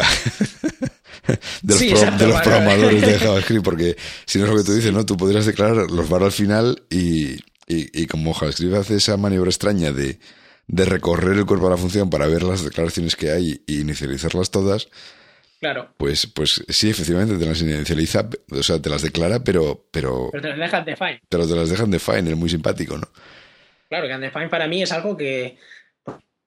Pues eso, que define, que no, no, no existe, no está definido. No, no, pues es que sí que existe y no es error de referencia. Lo que pasa es que no tiene valor definido. JavaScript impresionante. Sí, Y, y, luego pues tienes mucho de, bueno, siguiendo un poco los problemas que tiene la herencia ¿no? y el sistema este orientado a prototipos, es que no existe ningún tipo de encapsulación, ¿no? No, puedes declarar variables privadas, no puedes declarar métodos privados. Eh, claro, que sí que tiene manera de imitarlo, por eso de que es un lenguaje tan flexible, pero al final está tan flexible que, no sé yo si vale la pena que sea tan flexible, ¿sabes? Sí, porque, porque para hacer este tipo de encapsulación, además eso, eso puede ser un, es un problema, es un problema bastante complejo, ¿no? Porque, eh, y de hecho yo creo que surgió mucho al principio cuando se puso de moda que todo el mundo, eh, pues que no sé si lo hacía Prototype y jQuery, eh, sobreescribían la función dólar. ¿No? Sí, bueno, uff. Y entonces, claro, si tú importabas una librería, sobreescribía la función dólar y luego llevaba otra y la sobreescribía también, pues la liabas, ¿no? Porque solo, solo ganaba una, ¿no? Y, y, lo mismo puede pasar con, con dos librerías que se sobrescriban entre sí el mismo objeto, las mismas funciones o lo que sea, ¿no? Claro, y, y bueno, y, y, al hilo más aún con esto de, de, sobreescribir variables o, la encapsulación o las clausuras, eh, es diferente cómo se resuelve una variable en, en, un browser que, por ejemplo, en Node o en, un motor JavaScript eh, tal cual. Porque cuando tú haces una variable en una función, y yo que sé, pones console log eh, we, developers, ¿no? Por ejemplo, y, la variable es we developers. Cuando lo haces dentro de una función en un browser, es distinto a Node. En Node lo que pasaría es que se recorrerían las clausuras y cuando se llega a global, que es el objeto de referencia global en, en Node, bueno, y en V8, eh, pues te daría un error de referencia. Pero en un browser, no, en un browser se recorrerían las clausuras y una vez hecho eso, se haría un, un lookup, por así decirlo, del DOM. O sea, se buscaría un document.getElementById, todos los elementos del DOM que tengan como atributo ID, como valor en el atributo ID, el nombre de la variable que tú has definido. Entonces, lo que haría el browser es buscarte qué elementos del DOM con atributo ID with developers existen y si existe alguno, te devuelve una referencia al elemento del DOM. No te da un error de referencia. Luego ya si no existe en el DOM te dará un error de referencia. Pero claro, esto es por un lado peligrosísimo y por otro lado súper lento, porque resulta que cuando tú esperas una variable, a lo mejor si has tenido problemas de que has definido igual un elemento del, DOM que una variable, vas a, recibir una, una referencia al elemento del DOM. Y claro, tú esperas una variable que yo qué sé, que tiene una propiedad o algo, y no, resulta que es que es un elemento, tal cual. Y es comportamiento del browser. Esto está definido en, las APIs de browser que, que, que, dan tanto asco y que tanto daño han hecho. Y fue algo que metieron los de Internet Explorer hace años. y, y, también pasa, por ejemplo, con los input, con los atributos name. Los atributos name en Internet Explorer también pasan a formar parte, parte del ámbito global y se convierten en variables, así porque sí. Sí, sí, es verdad. Entonces, eh, aunque tú pongas en la consola, yo qué sé, un nombre y, tú veas que no existe, o sea, que no te autocompleta, si vas al inspector de elementos y pones un nombre de la variable y existe, pues te autocompleta. Ahí te pone ahí, pues sí que existe. Pues aún así puede ser que exista en el DOM y tú no lo sepas y, obtengas una referencia ya al elemento del DOM. Y esto fue algo que descubrimos en, la oficina porque había un juego que no funcionaba y un compañero de la oficina, que es un crack en esto, eh, encontró ese comportamiento que estaba por ahí definido, oculto en, en la definición de APIs de, browser. O sea que fíjate hasta qué peligroso es en, ese sentido, que es que te esperas algo que es una variable, un objeto, y no, no. Recibes un elemento del DOM, toma ya, cómetelo. sí, yo creo que en, su época, eh, quiero decir, en, los malos tiempos, pues eh, aquí cada, cada fabricante metió sus atajos y sus historias, pues decía, es como el eh, yo me acuerdo que también Internet Explorer tenía aquel famoso documentol, ¿no? Que era como... Uh, eh, el cajón desastre. El, objeto que no existe. Sí, sí, sí. Para, para... decir, el objeto que no existe. Sí, sí, que, que, luego pues eh, se acabó implementando en el, en el estándar el get document, el get element by ID y tal, que, que era la forma correcta de hacerlo y tal, pero, pero Microsoft sí es verdad que metió ahí mucha mucha morralla para, para simplificar, entre comillas, el tema del, del desarrollo, pues decir, ah, ¿quieres coger los datos de un form? Toma, ya los tienes aquí. tira para adelante. Sí, y además este del document all es curioso porque cuando te pones a estudiar JavaScript, una de las cosas que aprendes es que todos los objetos son verdaderos en, en, JavaScript. O sea, son true. Y de hecho tú haces boolean, le pasas como argumento un objeto y eso te vuelve true. Pero ¿qué pasa? Que document.all es falso. Si tú haces, pones ahora mismo la consola boolean y le pasas como argumento document.all, eso te devuelve falso. Y, dices, joder, ¿por qué me devuelve falso? Entonces, a lo mejor se te ocurre, yo qué sé, pensar en el type of. Y dices, pues voy a mirar el type of de document.all. Y resulta que es una variable que existe porque tú ves ahí que te lo autocompleta. Entonces miras el type of de document.all y es undefined. O sea que dices, mm, vale, es una variable que es undefined y es una variable, un objeto que se evalúa como falso, pero realmente existe porque está ahí y te devuelve un array con referencias a los elementos del. Estos de Microsoft han hecho un daño brutal y, claro, el problema es que si lo quitas o cambias, ¿cuántas webs rompes? ¿no? Ese es el problema que arrastramos con la web, que si ahora quitaran eso, ¿cuántas páginas se romperían? No sé, cientos de miles, es que... Sí. Es lo peor esto. Sí, sí, yo bueno, yo creo que por eso eh, parte del, del espíritu del HTML5 era un poco limpiar Sí. un poco toda esa porquería que había quedado por ahí y decir, bueno, pues oye, si tú dices HTML5, esto, esto y esto, no, no lo busques. Exacto. Y además, bueno, no sé yo si lo está consiguiendo HTML5 esto, ¿eh? porque yo ya estoy un poco mosca con todo esto de HTML5 porque llevamos muchísimos años con lo de HTML5 y todavía no está cerrado, todavía tenemos problemas de que los browsers no han implementado todo, todavía está el estándar sin definir terminado, ¿sabes? Entonces, ¿cómo vas a considerar algo serio a un estándar si ni siquiera está terminado todavía? Entonces, no sé yo si están solucionando todos esos problemas que teníamos cuando me están causando más fragmentación. Ya. Hace falta ver Android, que, que- que tiene cada versión diferente de Android, tienes cosas distintas de HTML5 y a saber cómo te funcionan. Ya. No sé yo si lo están consiguiendo. Sí, la verdad es que no, no sé qué tanto les cuesta cerrar el, Sí, sí. el dichoso estándar, vamos. no- En teoría para finales de este año, creo que era para finales de 2014 iba a estar cerrada una versión, la, la 5, y, Mm. y luego ya vendrá la 5.1 con más temas de criptografía y seguridad y demás, que creo que le, leí hace tiempo, Mm. pero a ver si, si de verdad termina ya, porque ahora tenemos los prefijos vendors, eh, eh, Sí. las- los objetos inventados por cada browser, Sí, a- horrible. a- Además, eso es, eh, es in- impepinable, ¿no? Que, o sea, está claro que mientras se acaba de definir el estándar y no, pues cada, cada fabricante va a seguir implementando sus cosas y que, que luego a lo mejor mm, acaban siendo parte del estándar, ¿no? Como ha pasado con, Sí, eh, digamos, toda la, toda la parte de CSS3 de animación y tal. Eh, pues en mal no recuerdo fueron unas extensiones que empezó haciendo Apple para WebKit y sí. todo lo que son animaciones y transformaciones 3D y este tipo de cosas. Eh, y luego pues el resto del mundo dijo, ah, qué chulo queda, venga, vamos a implementarlo todos. Vamos a meterlo. Sí, sí, sí. sí. Y hoy, y hoy en día, pues, es en cualquier navegador moderno es razonablemente seguro hacer una transformación 3D y rotar las cosas y tal, y, y- Claro. y funciona, ¿no? Que por ese lado está bien. O sea, digamos que, que empuja, no, digamos, la popularidad define lo que implementas y lo que no, ¿no? No Sí, es una exacto. cosa definida por comité, sino por, por los méritos propios de tal. Pero luego, claro, eso también corre el riesgo de... porque se necesita. Claro, y, pero también corres el riesgo de fragmentar, ¿no? De que luego, oye, pues yo voy a implementar esto así, no, yo lo voy a implementar de esta otra forma. eh, Claro. por ejemplo, eh, hay muchas cosas que más o menos se han implementado eh, de la misma forma, pero yo creo que, por ejemplo, eh, ahora mismo no, no sé cómo se llama, la, eh, el tener un- una base de datos, eh, Sí, el IndexedDB el y index de- sí. efectivamente. Hubo ahí dos estándares compitiendo. Sí. Hubo uno- uno primero que era la sintaxis SQL y, y bueno, luego también está lo de local storage y para guardar información pero más liviana. Pero sí, sí que es cierto que, que durante un tiempo hubo como una pelea y ahora ya se ha creado, creo que IndexedDB. Sí, sí, ahora que como que, que se calmaron las aguas y ya se decidieron todos más o menos por una, ¿no? Pero mientras tanto y no, pues eh, son, Claro. son estándares que están ahí un poco que no sabes, ah, lo implemento o no lo implemento porque igual dentro de dos días cambian.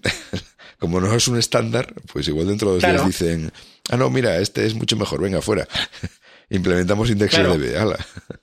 No, y además es las cosas que, por ejemplo, te pasan en Android. Si, si quieres hacerte una aplicación en HTML5, resulta que Android 2.3.6 pues sigue siendo una de las versiones de Android con más cuota de mercado que hay por ahí. Sí. Entonces tienes que dar soporte. Pero ¿qué pasa? Que como salió pues hace cuatro años, creo, hace tres o cuatro años, eh, la implementación que lleva para ese tipo de gestión de bases de datos era la de esa época, creo que la de WebSQL esta, pero si ya te vas a Android 4, pues ya la de IndexedDB. Entonces tienes que hacerte un fallback de, bueno, si existe esto, pues voy a usar esto, y si no existe esto, pues voy a usar esto otro. Y al final, pues lo de estándar, no sé yo si es estándar, si, si lo tienes que hacer toda base de ifs, ¿sabes? Ya. Sí, sí, desde luego. Y, Bueno, y luego, eh, eh, solo para, por cerrar este tema, que, que, eh, echamos también mucha castaña a Microsoft, pero joder, los de Mozilla con los de Firefox OS se han inventado, no sé si 100.000 APIs distintas de JavaScript para hacer de todo. Claro, porque las necesitan para su sistema operativo. claro, y- lógico, y- sí. y obviamente, ¿no? Entonces eh, necesitan, pues yo qué sé, acceder a disco, ¿no? Y, y acceder a disco de manera síncrona, no asíncrona, y, y todo este tipo de cosas. Entonces hay una serie de APIs ahí que yo no sé si entrarán en estándar o qué, pero eh, a mí me da miedo, o sea, brutal lo que han hecho. Es que, claro, en base a un sistema operativo tienes que implementar todas esas APIs, que no es lo mismo que un browser que en teoría pues hace cositas sencillas. Mm. Sí, no, Entonces, lógico. eh, es lógico, claro. claro. que un sistema operativo tendrá unas necesidades mucho más demandantes Claro, claro. de, de cara al lenguaje que vas a utilizar para im- implementarlo, ¿no? Entonces, bueno. Eso es. Sí. Todos culpables, vamos. todos culpables. Luego, bueno, pues el, eh, digamos, eh, eh, el lenguaje ha ido evolucionando también a lo largo de los años, ¿no? Eh, todo esto que hemos contado hasta ahora, digamos, es, no sé si es el JavaScript 1.3, creo que anda por ahí, ¿no? El 1. digamos, la versión más o menos estándar que hay hoy en día. Sí, en yo creo casi- que es 1.5, ¿no? 1.5, Pero- sí, puede que sea 1.5, sí. Sí. eh, Sí. la versión más o menos estándar, ¿no? Entre la 1.3 y la 1.5 no hubo muchos cambios que yo recuerde. No, exacto. Y vamos, yo creo que la 1.5 es la más, la estable, entre comillas. Y luego, pues, eh, y, y yo creo que fue la que quedó así más o menos tiempo mientras el lenguaje estuvo ahí vilipendiado, ¿no? Como decíamos al Sí, principio. dormido. ¿no? Sí, dormido, estuvo ahí, era un lenguaje para hacer chorraditas en el navegador, Sí. que era lento ejecutándose, nadie se preocupaba mucho por él. Eh, y, y bueno, hubo un momento que, que se empezaron a tomar en serio más el lenguaje y entonces empezaron a el, el cuerpo este de ECMAScript, ¿no? Que son Sí. los que, digamos, eh, definen el, las características del lenguaje. Sí, la definición, sí. Sí, que, que, bueno, en realidad pues es un, es un grupo de trabajo compuesto por eh, gente de diferentes empresas, la mayor Sí, parte lo- lobbies. lobbies, muchos de ellos son los fabricantes de los propios navegadores, gente del W3C, etcétera, ¿no? Pues empiezan a discuten ahí las nuevas características del lenguaje, ¿no? Y entonces de ahí fue de donde salieron pues versiones como la 1.7.1.8 que tampoco creo que es- estén terriblemente extendidas. De hecho, yo No, creo que- que, de- claro. yo, yo creo que de hecho hay características que solo implementa Firefox, porque, la- porque las ha implementado Mozilla. Sí, exacto. Porque ya son cosas de hacer iteradores, hacer generadores, generadores tipo... Que yo creo que viene. los- Sí, lo que ibas a decir, lo de los generadores e iteradores, yo creo que viene de, de Python, ¿no? Me sí, sí, parece, sí, eh, sí, sí, justo, es eh, típico de, de Python. Puede que el Lua también los tenga, si mal no recuerdo, pero, pero bueno, No sé. eh, es un poco el, eh, el tema este de, de poder eh, suspender la ejecución de una función en un punto dado que no Sí, y en un futuro. y en un futuro continuarla. volver a ese punto, ¿no? Es el eh, lo que muchos lenguajes se implementa, bueno, yo creo que en JavaScript se implementa con esa instrucción yield, ¿no? Sí, Eh, donde marcas el punto donde sales y vuelves a entrar, ¿no? En cada Sí, y, es- en cada y iteración. eso ya, ya no es un tipo de función eh, objeto que conocemos como hemos conocido hasta ahora, sino que ahora esa función generadora pues tiene una propiedad que es next, que es la que te permite en un futuro decir, Mm. pues bueno, ahora me vas a, a realizar la siguiente iteración, cuando tú creas oportuno, ¿no? Y tal, como es algo que no he utilizado nunca, no sé hasta qué punto le daré uso cuando, cuando lo tengamos en browsers y demás. En Mm. Node se puede hacer, si, si inicias Node con el modo Harmony este, Sí, puedes eh, utilizarlo. Sí. Sí, luego, vamos, así por encima, yo creo que también han añadido cosas para limitar el alcance, lo que decíamos antes de encapsular público, métodos, propiedades eh, públicos o privados, pues para que... Mm, Sí, ahora tienes la palabra clave let eh, Sí. para definir un, una- un bloque y ahí, pues esta, este, este bloque, estas variables tienen este valor o, y, ya, y cuando se cierre, o sea, cuando se termine la ejecución de ese bloque, fuera tenían el valor que tenían antes. Ujú. Y luego, pues, otra cosa así interesante que he visto de estas versiones es que, bueno, definen esto de la notación lambda, que mm, tampoco le veo, bueno, es una forma Es otra manera de, de de- acortar, ¿no? Sí, La es una, de una es una, función. corta- una forma de acortar la definición de una función, ¿no? Sí. Pero bueno, que en JavaScript tampoco lleva tanto definir una función, no sé. No, mejor- no, de hecho es una de las cosas que más hacemos habitualmente. Sí. Lo que pasa que yo creo, de hecho, los ejemplos que he visto de definiciones de lambdas de, para esto de JavaScript, yo creo que se podían hacer directamente con expresiones, o sea, Sí, sí, sí. poniendo Mm. apertura de paréntesis y cierre de paréntesis, así evalúas algo, y porque total, para tener una función que te haga uno más uno, y, y quien sin vale te saltas el return y te saltan las llaves vale pero para eso pones una, una expresión no sé creo yo ¿eh? no sé Sí. Sí, bueno, yo creo.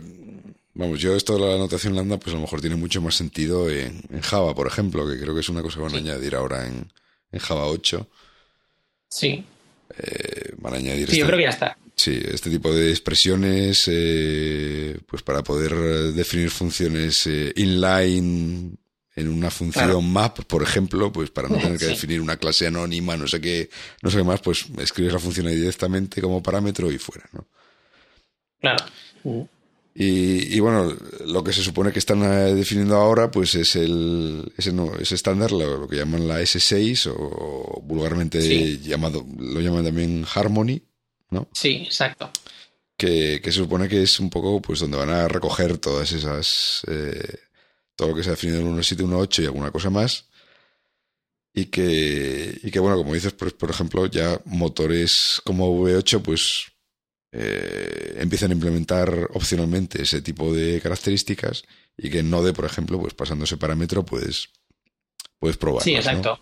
Ya está bastante avanzado. De hecho, el código fuente de V8 empieza a ser un poco eh, locura porque ya empiezas a encontrar comentarios de esta función pertenece a la definición de MyScript 5 y esta pertenece a la definición de MyScript 6. Entonces, claro, dependiendo de cómo llames, a, de cómo inicialices el, la shell de V8 o de Node, pues eh, se comportará de una manera o de otra. Claro, y, ya te estás comportando pues como en el futuro, o sea, cuando tenemos el lenguaje en el futuro, con estas características que, tendrán, pues no, sé cuándo terminará esto, dentro de un año o dos, no sé. Mm. Sí, de, hecho, bueno, sí, yo además vi, no sé quién, lo vi en Twitter no hace mucho, esta página de s6feeder.net Sí, exacto. Que te permite probar um, sobre la marcha, pues mm, escribir trozos de código y probar características para ver cómo funciona esas, esas nuevas eh, esas nuevas, esas nuevas características de, de Harmony, ¿no? Para, para hacer alguna prueba, alguna cosa así, ¿no? Sí, exacto. Eh, bueno, luego, eh, a partir de JavaScript han surgido también ciertas eh, alternativas, ¿no? para, para escribir JavaScript, pero de otra forma. Intentan solucionar JavaScript eh, a su manera cada una. Sí. por ejemplo, yo que sé, CoffeeScript, ¿no? Que pues tienes la indentación que tienes en Python, entonces si no pones la indentación bien, pues ya estás en otro bloque, estás fuera de la función que estás definido, o TypeScript, que lo sacó hace no tanto Microsoft, que a mí me gusta muchísimo la, sintaxis de TypeScript. ¿eh? Yo si tuviera que elegir una alternativa por lo que sea para escribir eh, JavaScript utilizaría TypeScript sin duda, porque me parece brutal. O sea, puedes definir una clase, puedes hacer un extend, al final es como estar en, yo que sé, en PHP o en Java, muy cómodo, ¿sabes? Mm. Y luego eso ya te compila JavaScript y de hecho utiliza características de sintácticas de ECMAScript 6, o sea que si lo empiezas a utilizar ya, no te resultará tan eh, crítico el pasar a ECMAScript 6 cuando llegue, porque ya ahora si utilizas TypeScript ya hay muchas cosas que vas a utilizar de serie, ¿sabes? Sí, además una cosa que me gusta mucho de TypeScript es que eh, eh, genera, o sea, tú puedes eh, utilizar características, no sé, por, decirlo de alguna forma, avanzadas. Pues, por ejemplo, puedes declarar una variable como int, ¿no? Sí, exacto. Y luego, en realidad, cuando te compila JavaScript, te, lo compila JavaScript, no te declara nada como int, ¿no? Pero luego ah. el, compilador sabe que tu intención es que eso sea un int y luego más adelante si encuentra que a esa variable le sumas un, un punto flotante, pues te dará un error de compilación. ¿no? Entonces te permite hmm. cazar esos errores que JavaScript no, no cazaría jamás. ¿no? Exacto. Te los permite cazar en tiempo de compilación, ¿no? Entonces te permite tener cierta seguridad de lo que, lo que estás haciendo es tal y luego pues por detrás te genera un JavaScript muy, muy limpio, la verdad, porque muchas veces que no toca o sea que no, no mete nada nuevo, sencillamente pues sí, sí, eh. ignora cosas. por eso me gusta tanto. Sí, ignora cosas que no, que no están en el lenguaje, pero que sí le sirven al compilador para hacer verificaciones en tiempo de compilación. Claro. Eh, pues, es que la verdad es que. Eh, bueno, yo de hecho recuerdo, hablando de estas alternativas a JavaScript, sí. es que estuve en SpinJS eh, este año, en la última edición, y esto, estuvo Douglas Crockford eh, y, estuvo dando una charla, fue la primera. Y, joder, es que este hombre se hizo un, intérprete de JavaScript en JavaScript. Y Y bueno, va, hasta luego, tío.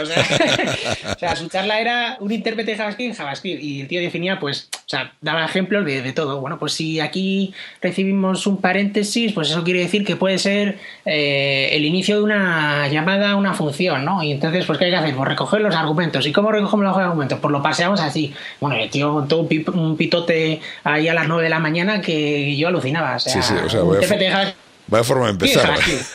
Sí, sí, vaya forma de, empezar. Y de hecho, si, si miras el Twitter, luego el, el, hombre se durmió, se quedó dormido en, en, una de las sillas de allí y le sacaron una foto y entonces empezamos a hacer dos retweets de, de, que estaba el pobre ahí dormido. qué, qué, bueno, Dios mío. Y, y, bueno, luego hay otras alternativas ya más esotéricas como Dart, ¿no? que es este lenguaje que, que se ha sacado Google de la manga, que yo creo que no utiliza Nadie. no, yo creo que Go tiene mucha aceptación, pero Dart, eh, no sé, es que yo. Pasa otra cosa, y es que, por ejemplo, Haskell también te puede pasar el código a JavaScript. Y Haskell yo creo que es mucho más cómodo de escribir que, que Dart, ¿sabes? Mm. Entonces, quiero decir, entre opciones así un poco, digamos, serias de, definir tipos y de yo lo que quiero es que mi lenguaje, cuando, o sea, mi código JavaScript cuando se ejecute, realmente se ejecute lo que yo he definido y no tenga problemas cuando te empiezas a mirar cosas así que puedan ser como Dart o Haskell o esto, yo creo que la gente Dart no utiliza, ¿sabes? Porque además te pone por encima cosas eh, que puedes hacer directamente en JavaScript, mm, pero que, no, que te abstrae demasiado. O sea, por ejemplo, para leer un fichero, pues el mismo objeto de Dart es eh, file reader y en JavaScript también es file reader. Entonces, ¿qué pasa? Que al final, eh, ¿qué haces? Solo utilizas la sintaxis, ¿no? Porque lo demás es igual que en JavaScript. No cambia tanto, me, parece, en concreto con Dart, ¿sabes? Sí, sí, además, claro, es un, es un lenguaje que solo encontrarás pues en Chrome, porque es el único que lo implementa, ¿no? Ningún otro fabricante de momento se, ni creo que lo haga, vamos, porque sí, a no ser que hayas pasado a JavaScript, eh, sí. Go, Go, desde luego, es otro lenguaje con otra serie de características muy interesantes, ya hablamos de él en, en un video developers. Eh, más orientado pues a trabajar en servidor y tal, que puede tener sus, sus méritos, además tiene unas características muy interesantes en el orden, sobre todo de procesamiento paralelo y tal. Eh, que, que puede, las coroutines. Sí, las coroutines y tal, que, que, te pueden solucionar la papeleta muy bien. Pero, pero bueno, yo lo de Dart, a mí desde el día uno me pareció un proyecto eh, que sí, que JavaScript es una puñeta, que tiene una sintaxis endemoniada, pero nadie, nadie va a empezar a migrar de JavaScript a Dart porque, porque al, al, chiflado este V8 no le guste. sí, exacto. Y además que te cambia demasiado cómo escribes el código. Y yo ya digo, o sea, a mí TypeScript para eso me, me flipa. O sea, me parece. Lo que pasa es que también JavaScript es un lenguaje muy sensible y añadir una capa por encima, ya sea CoffeeScript o o lo que sea, me parece peligroso, ¿sabes? Me parece que te estás saltando cosas que igual deberías saber lo que está ocurriendo o, que a saber lo que te está haciendo el, el precompilador de CoffeeScript, por ejemplo. Hombre, TypeScript tiene una ventaja muy clara que si utilizas en un entorno de desarrollo de Microsoft, por ejemplo, pues el Visual Studio. Claro, Olin, ahí lo tienes, claro. Claro, que como ya declaras, por ejemplo, el tipo de una variable, pues en cuanto mm, el, el, code completion, pues ya automáticamente te pone los métodos de, de la variable o de la clase que has definido y entonces funciona como un lenguaje de verdad, ¿no? Entonces no. Porque claro, si no, en JavaScript como, como una variable puede ser cualquier cosa, pues no, no, sabe qué ponerte. de, hecho, lo es. sí, sí. Entonces, bueno, esa es una ventaja muy clara, pues a la hora de escribir código es mucho más eh, inmediato también porque se comporta como si, como si estuvieras escribiendo Java o C ¿no? Sí, exacto. Y luego que al final lo, que te genera es, es, muy, un código muy amigable, por así decirlo. O sea, lo ves y, no tiene nada de que, te asuste al verlo. Eh, a, ver, a mí es que el el, el, el, TypeScript este es, eh, es fruto del, del hombre este, joder, ¿cómo, de, ¿cómo se llama, hombre? No lo sé, no lo sé. Es el de Cesar. El, eh, ah, sí. El que diseñó Cesar, y, bueno, el que venía de Borland, el que había diseñado Delphi, etcétera. Joder, voy a buscarlo. vale, vale. Sí, no, yo no me lo sé. Porque, porque es que tiene delito. Eh, Vamos a poner César. ¿Qué delito que haya terminado así? O... No, hombre, tiene delito que no me acuerde. ah, vale, vale. Entonces, es un tío que. Vamos, que a mí siempre me. Me gustó mucho como diseñador de lenguajes y tal, porque la verdad es que. Eh, tanto. Bueno, pues lo que era Turbo Pascal, Delphi, pues siempre fueron unos lenguajes que en su día utilicé mucho. Y César ha sido un lenguaje que a mí me parece que estaba bastante bien diseñado desde el principio y que, y que tiene una serie de características interesantes de, de, los atributos y los delegados y cosas así que luego se ha visto que se han ido implementando en, en muchos más lenguajes, ¿no? Entonces el TypeScript este es también un, un digamos una idea del o, o, este hombre ha estado implicado y entonces, pues es un. Bueno, para mí es una garantía de que es una cosa que está bien diseñada y, bien pensada, ¿no? Sí. Y nada, mientras estoy hablando, estoy intentando leer aquí en la Wikipedia en inglés. Me está resultando francamente, francamente complicado. No, si te has cogido toda la historia de César, te vas a tirar un buen. Ah, vale. Ah, Anders Heilsberg. Ah, vale. es el nombre del, del hombre este. Vale. Y luego, pues, eh, eh, con JavaScript se pueden hacer incluso cosas incluso más esotéricas, ¿no? Como lo que se está haciendo ahora con ASMJS y, y en, el, en Scripten, ¿no? Que eso sí que es ya eh, para empezar a dar vueltas a la cabeza. Sí, a mí me, a mí me gusta mucho ASMJS y, y me disgusta mucho en Scripten, o sea, me da un pánico brutal.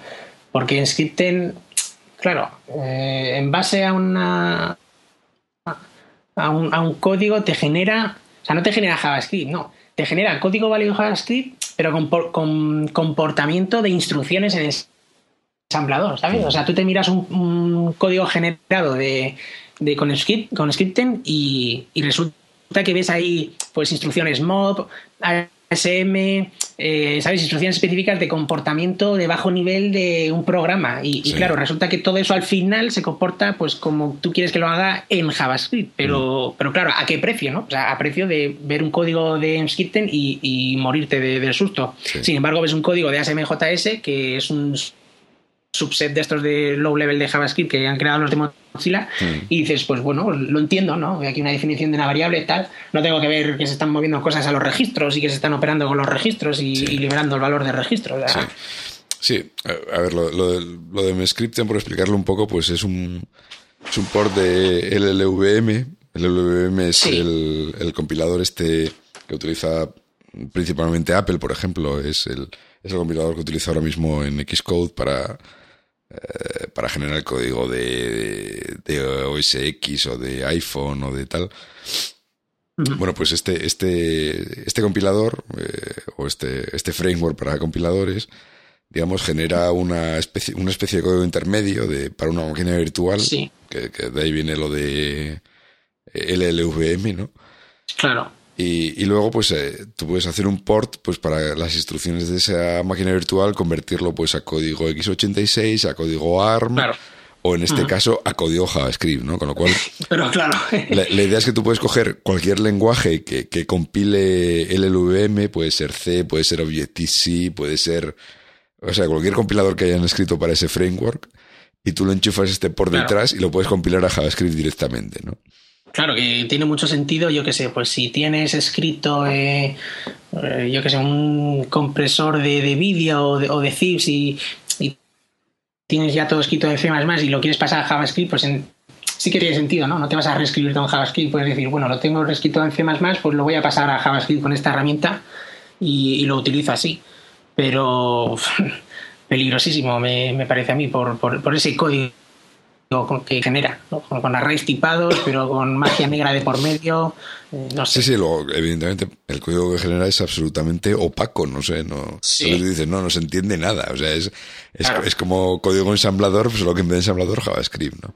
Sí, sí, sí. No, pero que aparecen cositas como ASM, no sé qué, por ahí, la, de mucho cuidado. Y, y, ya te digo, yo estoy de acuerdo en, en, el sentido de que está muy bien porque, pues eso, pues tener un proyecto nativo y pasarlo a JavaScript. Mm también con coherencia, porque luego está el colgado este animal, que, tiene que ser no sé si un ruso o, qué, que coge el WebKit y se lo compila a JavaScript y se hace WebKit JS y eso está en GitHub, ¿sabes?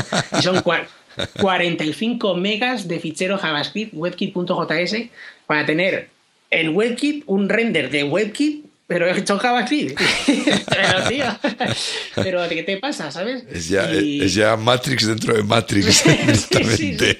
O sea, ya es es brutal. Y lo gracioso es que hace años salió una noticia, eh, el, día de estos del April Fool's Day, ¿no? El, Día de los Inocentes, estos de los americanos, en, un blog de estos de importante desarrollo web que, decían WebKit JS, ahora WebKit eh, para JavaScript, para JavaScript y tal. Y era de broma. Y ahora lo han hecho. Y ya es como, pero, pero ¿qué ha pasado entre estos años?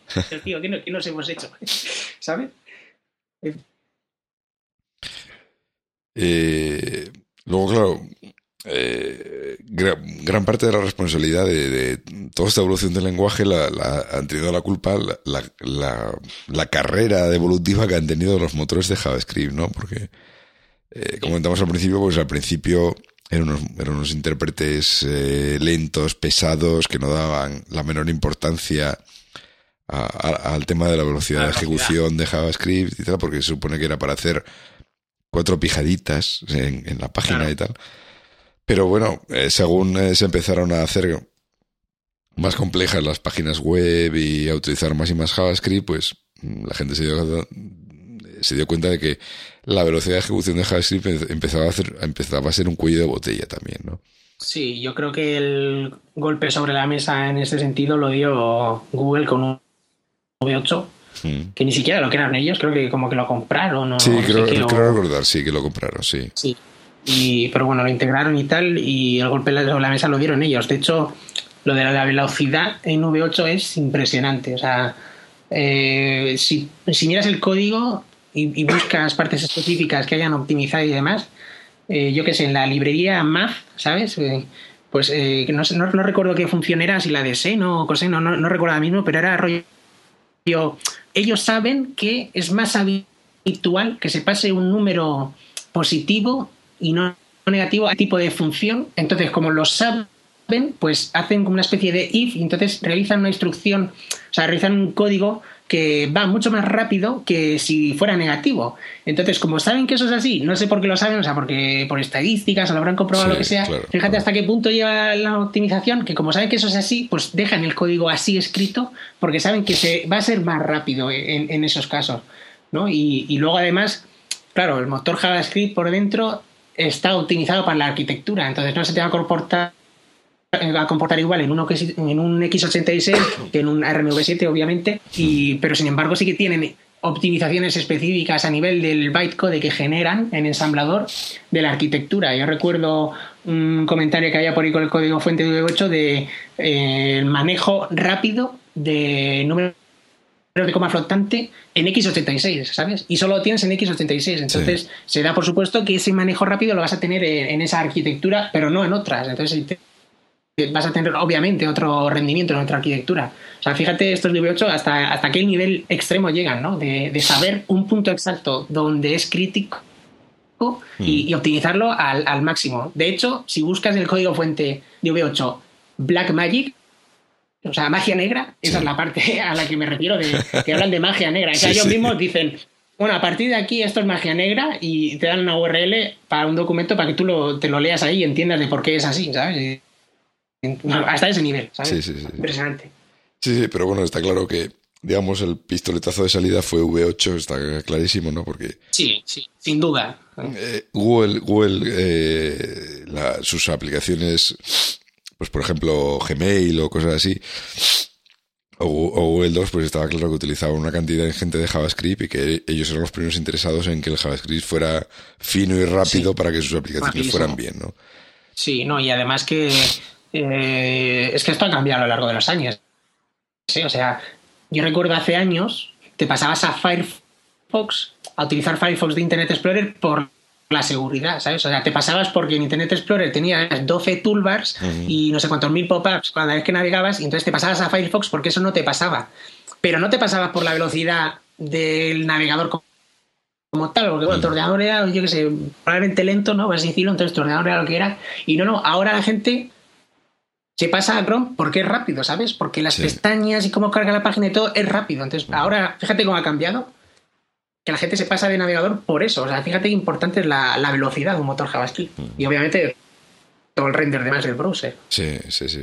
Sí, bueno, además, bueno, eh, digamos la competencia, pues tanto Mozilla como WebKit tampoco se han dormido en los laureles y, y han ido mejorando también mucho sus, sus motores. Mm. Eh, yo ahora mismo no sé, deben estar un poco. Incluso Internet Explorer, en la versión, esta última versión, la 10 y la 11, me parece que también traen ya un motor de JavaScript, digamos, más o menos al mismo nivel que el resto. Sí. Y, lo único que no conocemos mucho porque, claro, eh, de hecho, digamos que el motor eh, de Internet Explorer es el más desconocido porque, bueno, es público, por así decirlo. O sea, no, sí que tenemos V8 y SpiderMonkey y JavaScript Core, pero del motor de, de Internet Explorer no conocemos, no sabemos nada, ¿no? es público. Sabemos que por los benchmarks que estamos haciendo se ha ido evolucionando mucho, pero no sabemos tampoco hasta qué nivel, ni, ni, ni cómo de rápido puede llegar a ser, ni cómo está hecho. Sí, bueno, luego, pues, eh, un, como decíamos antes, un, una consecuencia clara de V8 pues fue Node, ¿no? Pues sí, sí, sí. Al hombre este se le ocurrió un día coger a, oye, pues mira, ya que tengo aquí el motor de JavaScript súper fino, pues voy a montarlo en esto para, para, para ejecutar JavaScript en el servidor. Y ala. Este, este, esta gente, no sé, no sé qué, qué se le pasa por la cabeza. Node es súper interesante, o sea, a mí me parece un proyecto brutal en todos los sentidos. Ya no solo para el servidor, o, para montarte un servidor web o así, sino para cualquier cosa. Yo la utilizo para temas de ingeniería inversa y manejo de memoria de procesos y tal, y utilizo Node, ¿sabes? Y lo hago todo con JavaScript. Me parece, oye, que si hace cuatro años me dicen que lo puedo hacer con JavaScript, ni, me lo creo. Y, y, aunque está todavía ahí, yo que sé, hay muchas APIs, es que lo de Node tiene APIs estables, ¿no? Y luego tiene APIs experimentales. Entonces, pues las APIs más, más usadas, pues de File System y esto ya son estables sin embargo, una API tan importante que me parece a mí, como por ejemplo la de la de cluster, que es la de poder levantar diferentes instancias de Node o de 8, mm. entonces si tú tienes un servidor web, pues en vez de tratarlo todo en el mismo hilo, pues te levantas otra instancia de, en el cluster master, le, levanta diferentes instancias y tal, y está en API experimental ahora mismo, y estamos en 2014, ¿no? Entonces dices, joder, no de muchas cosas muy buenas y otras o va muy despacio o va muy lento. No sé. Sí, de, hecho es una de las... Eh, siempre hacen una comparación entre Node y Go, por ejemplo. Pues es lo que dicen, ¿no? Que Go pues ya tiene soporte multi multiprocesador, multinúcleo de mano. Claro, claro. Y en Node, en Node, tienes que andar haciendo cosas con cluster o con cosas así, pues para poder eh, lanzar más hilos en diferentes procesadores y, poder aprovechar, ¿no? Porque si no, eh, sigue, sigue siendo un lenguaje monohilo y, peta, es uno de los núcleos del procesador mientras el resto están a, viéndolo mirando, mirando a ver cómo, el otro, cómo el otro sufre, ¿no? sí, sí, sí, y sin poder hacer nada, alargando la mano y no pueden llegar. O sea, sí, sí. Entonces, bueno, es una cosa que se. yo, una cosa muy útil, por ejemplo, de Node es que sirve como. Eh, como mm, intérprete JavaScript eh, eh, interactivo, pues también funciona muy bien, ¿no? O sea, tú arrancas Node, te saca, tienes un, una shell, sí. Sí, un shell, un rep L de esto es un react eval print loop, ¿no? De que tú escribes ahí una, una expresión JavaScript y te la, y te la evalúa y te, te, le da resultado, ¿no? Con lo cual, si quieres hacer una prueba rápida o tal, pues es una forma, como además lo hay para todas las plataformas, pues es una forma rápida de hacer un pequeño, de tener un pequeño shell de JavaScript para, para hacer pruebas rápidas también tengo por ahí algunos enlaces muy interesantes de, de cosas que pasan en Node, de esto de que hemos comentado al principio de cosas extrañas que pasan con la guardia de tipos de JavaScript y tal, pues eh, en este caso cosas que pasan en Node. Y igual lo ponemos luego al final del artículo o algo, te lo paso porque, eh, porque tiene es que o sea, cuando tú haces un script en Node, eh, tienes ahí una serie de variables como dir name, file name, módule, módule.sports, tal. Y, y, todo, esto, todo eso está disponible ahí por algo, ¿no? Y es que cuando tú evalúas un código en Node, en realidad no se evalúa lo que ves, sino que ese código está encapsulado en una función anónima autoejecutable que recibe como argumento módule, dirname, filename y todo esto. Entonces, eh, Node funciona de manera muy distinta a un browser, ¿no? Y, y tengo por ahí alguna cosilla muy interesante que luego dejaremos para que la gente, si se quiere meter y son unos frikis como yo, pues que, que lean cómo funciona. Y, bueno, yo creo que de JavaScript ya poco más, poco más podemos decir, ¿no? Lo, hemos repasado arriba y eh. abajo. Sí, sí, la verdad es que, jolín, es lo, que he dicho al principio, ¿no? O, el más odiado o, el más querido, no sé. A mí la verdad es que es un lenguaje que, me, gusta muchísimo por, por el hecho de poder utilizarlo en todos los sitios y sobre todo con, esto de Node. Creo que obviamente hay muchas cosas que lo ensucian, pues por mm. el tema de browser, las APIs de browser y tal, pero no deberíamos prestarle tanta atención a eso y, dedicarle más atención a lo que se puede llegar a hacer, que, que pues, ya vemos continuamente a los de Google o a los de Mozilla, ah, hemos hecho aquí un motor 3D, ¿sabes? El, lo del Unreal, el Unreal Tournament, este, el, motor este lo portaron para, para SMJS y no sé qué, eh, cosas brutales, ¿no? O sea, fíjate hasta lo que se puede llegar a hacer ahora. Sí, sí. No, no, hoy en día ves unas cosas eh, empiezas a mezclar la velocidad que tiene hoy en día JavaScript con cosas como WebGL y, ves unas cosas alucinantes. Yo el otro día sí. pillé un enlace por Twitter de una especie de sistema tipo Maya en 3D a pantalla completa para empezar a poner allí sólidos y no sé qué y tal. Y, pero esto, esto, esto o sea, vamos, impensable hace. ¿eh? Sí, sí, todo, absolutamente en el browser. Además, era estaba en GitHub, vamos, o sea que era código abierto. Y, vamos, impensable hace unos años.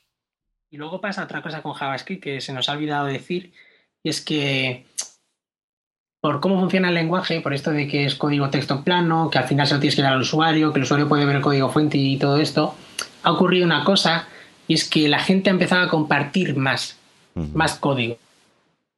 ¿sabes? O sea, por ejemplo, en desarrollo de videojuegos, yo creo que nunca se ha compartido código fuente. En el año 2000, 2003, 2004, tú hacías un juego de éxito y no compartías el código fuente del juego ni de coña, o sea, eso era oro, ¿no? Mm. Y, ahora fíjate, y ahora como también en esto del desarrollo frontend y backend de, desarrollo web se comparte tanto siempre, por esto de los frameworks y librerías y eso, gracias a JavaScript se ha creado una tendencia y es que se comparte en desarrollo de videojuegos y en desarrollo de apps de HTML5 y demás. Y tenemos la suerte de que vas a GitHub y pues tienes, por lo que tú has dicho, ¿no? La, la, llama, la malla esta con el algoritmo que todo sabes lo que hace internamente de matrices de cálculo para renderizar eso y, el proyecto este de 3JS y otros proyectados por ahí de WebGL o de Canvas o, ya no solo de eso sino de apps que, son compartidos que te los, puedes mirar. Y, hace años era imposible incluso impensable que poder leer un algoritmo de ese tipo y tenerlo ahí que para mí vale oro eh o sea para mí un algoritmo de ese tipo vale oro el poder leerlo. Sí sí no no desde luego. Eh, además eh, el, ese hecho de poder compartir más cosas y tal bueno es, un tema que siempre ha, sido una de las ventajas de, de la web no o sea de que el código siempre ha sido visible, ¿no? Para tú cargas una página, dices ver código fuente y normalmente puedes ver cómo está construida la página. Eh, claro. Ya bien sea en el, HTML, el CSS o el JavaScript, y eso te ayuda a aprender, ¿no? Porque dices, ¿cómo ha hecho este tío esto? Pues lo miras y aprendes, ¿no? Y yo creo que ha sido una, una de, las grandes ventajas siempre del modelo de la web, ¿no? Y, bueno, evidentemente nos dejamos un montón de cosas en el tintero, ¿no? ¿no? hemos dicho prácticamente nada de jQuery, que es otro mundo en sí mismo. Sí, sí, sí, la verdad es que mucha gente se ha iniciado en JavaScript eh, gracias a, bueno, a jQuery, jQuery ya, y ahora está lo de jQuery Mobile por ahí. Sí. Y, y es que, jolín, luego me llaman nazi por, por Twitter y tal, pero sí que me gusta mucho jQuery y demás, pero lo que pasa es que lo utilizo, digamos, para cuando hay que utilizarlo. No utilizo siempre porque sí, porque sí que veo que mucha gente lo utiliza por evitarse hacer un get element by ID, ¿sabes? pero, cosas así. Pero, a mí, pero a mí una, una, de las cosas que me hace más gracia de, de, jQuery o jQuery, como bueno, jQuery, vamos a tal, eh, es, es, que te, te, te mueve a, a, una sintaxis muy poco JavaScript al final, ¿no? Porque Exacto, al final acabas haciendo... Eh, utilizando siempre mm, objetos jQuery y enganchando uno detrás de otro y tal, y al final JavaScript, JavaScript utilizas más bien poco. Exacto, sí, sí. Utilizas prácticamente solo los métodos que te expone jQuery para, para hacer las cosas, ¿no? Eh, ha hecho, también creo que ha hecho mucho daño. O sea, nosotros lo vemos en entrevistas de trabajo y demás que hacemos que, que buscamos gente de JavaScript, ¿sabes? O sea, con perfil de JavaScript. Sí. Y, la experiencia de JavaScript es jQuery, ¿no? Pero, y luego encima le preguntas de, ¿y cuál es el type of de jQuery? Y pues no lo sé, no sé ni lo que es el type of. Y claro. es que realmente tú puedes hacer muchísimas cosas en jQuery que ni siquiera necesitas JavaScript como tal para nada. O sea, esa, esa API de, de DOM, por ejemplo, nada necesitas para nada. Entonces te abstrae tanto que si te acostumbras a eso, estás en el peligro de que no sabes, no sabes lo que estás haciendo. Sí, sí, o sea, yo me, me, puedo creer perfectamente de que haya gente que, es, que sepa muy bien manejar jQuery y tal, pero que luego de JavaScript no sabe ni, ni la mitad, porque nunca le ha hecho falta a lo mejor utilizar esas características del lenguaje, ¿no? Lo cual no sé si está muy bien o muy mal, porque lo cierto es que si puedes hacerte una librería de ese tipo que las trae tanto, pues oye, a lo mejor está muy bien. Y, y, jQuery para el manejo de DOM es brutal. Sí, sí, no, sin ah, duda. Vamos. Parece genial. Sí, para el manejo de DOM, para el manejo de eventos, etcétera. O sea, te puedes olvidar completamente de, de qué navegador hay por debajo, qué características tiene o cuáles deja de tener. Tú... Es una abstracción muy potente, efectivamente. ¿no? Sí. Y luego, pues bueno, hoy en día yo, además, eh, Loli no hace mucho el, el chiste del juego de... Eh, porque ahora parece que hay librerías de JavaScript por, salen como setas. para todos, sí. o sea, sí, hay, lo que sea .js, ¿no? Entonces el juego este que leí es, eh, os juntáis unos amigos, decís una palabra en inglés, si, si lo que lo que has dicho .js existe, chupito. y vamos, puedes acabar con un pedal, pero tremendo. pues puedes... sí, sí, pues puede ser bastante peligroso, sí, sí. Sí, hay de, hay de todos. O sea, hay, pero pues eso, si te empiezas a meter en librerías de animación o librería de manejo de DOM o, yo mismo, yo tengo una librería que he hecho yo que se llama Craziness, ¿eh? locura, porque eh, no sabía ni qué nombre ponerle y como fue una idea de olla que me dio un día, dije, bueno, le pongo el nombre locura. sí, como lo pongamos con los chupitos, a saber.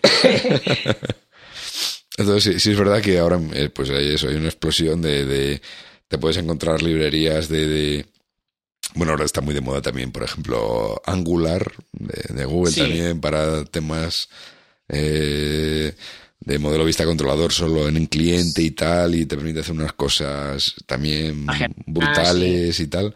Un poco miedo, ¿eh? Angular, que te coge el cuerpo de la función y te inyecta variables ahí en el cuerpo de la función y, y luego lo cambia y lo, y lo ejecuta, ¿sabes? hace cositas por ahí de magia negra Angular. Sí, claro. es que al final, como el lenguaje te deja hacer este tipo de cosas, pues vamos, esto. sí, sí, sí, sí, sí, puedes hacer una función. Y... Sí, luego utilizar esto, o sea, esto de Angular o de jQuery o tal es, es como firmar un pacto con el diablo, ¿no? Porque al final, o sea, tú metes a esa librería y luego tienes que adaptarte a cómo funciona y a lo que hace, ¿no? Y, y, y si sigue sus reglas, pues evidentemente es todo fantástico, maravilloso. Y, si no, pues ya igual te tienes que currar un poco más. Exacto, sí. Pero está muy bien, o sea, yo, a mí, pues eso, me han dado de comer durante mucho tiempo. Yo cuando antes de entrar a trabajar donde estoy ahora, hacía muchas cosas de desarrollo web en WordPress y eso, y eso, pues jQuery una línea y JavaScript, pues igual serían 10, ¿no? Entonces, eh, hacer un show, un hide, no, pues esto que es tan fácil en jQuery y que JavaScript pues eh, que funciona en Internet Explorer 8, que funciona en Internet Explorer 7, bueno. Es, una pesadilla eso, desde luego. sí, sí. Bueno, pues eh, yo creo que ya podemos dar por cerrado. Llevamos dos horas, ¿no? sí, sí, sí, Yo creo que después de casi dos horas aquí hablando de, de JavaScript, pues eh, vamos, le hemos dado el tiempo que se merece al lenguaje. Yo, bueno, yo, yo creo que la gente, la gente que ha, bueno, pues que ha escuchado malas cosas de JavaScript o que no, o que no conoce el lenguaje, pues yo creo que es un lenguaje muy interesante, muy entretenido, pese a algunas cosas, particularidades, vamos a decir, que tiene. Sí, a pesar de. Sí, tal. Hay un libro muy, muy conocido de, del hombre este que mencionabas antes, del Douglas Crockford, ¿no? que, se llama, sí, que se llama JavaScript The Good Parts, ¿no? que, que además es un libro muy cortito, es muy, sí, sí, es muy fácil de leer, ¿no? Y, y que te, intenta explicar un poco eh, pues lo que son las, las partes eh, interesantes del lenguaje, ¿no? Porque hay otras partes que no son tan Sí, pero es que en JavaScript te puedes, o te puedes poner a llorar, o te puedes poner a intentar aprenderlo y, eso, y utilizar lo bueno, ¿no? La, parte amigable, la parte que, te ayuda, pues eso, the good parts, ¿no? Mm. Sí, entonces, bueno, como, como me parece que vamos a tener JavaScript para rato, pues... Muy bien. Sí, pues, pues es, un, es, es un campo interesante en el cual, si no lo conoces, pues empezar a conocer. Y otro día volveremos a hablar. Sí. Y, Muy bien. Y nada más. Pues eh, nada, Carlos, pues eh, muchas gracias por acompañarme en este, en este viaje por todo, por todo el lenguaje JavaScript y por muchísimas gracias a ti también. Y por, por, contarnos, por contarnos cosas y, y, nada, oye, pues si otro día te animas a venir a hablarnos de algún tema, de lo que sea, algún tema, algún tema así que te que te motive, pues eh, ya sabes que esta es tu casa. Pues sí, sí, vale, pues muchísimas gracias. Estoy encantado y eso ahora dejaremos algunos enlaces ahí y, muchísimas gracias a ti, a ver si le gusta a la gente, a ver qué nos cuentan y eso. Estupendo.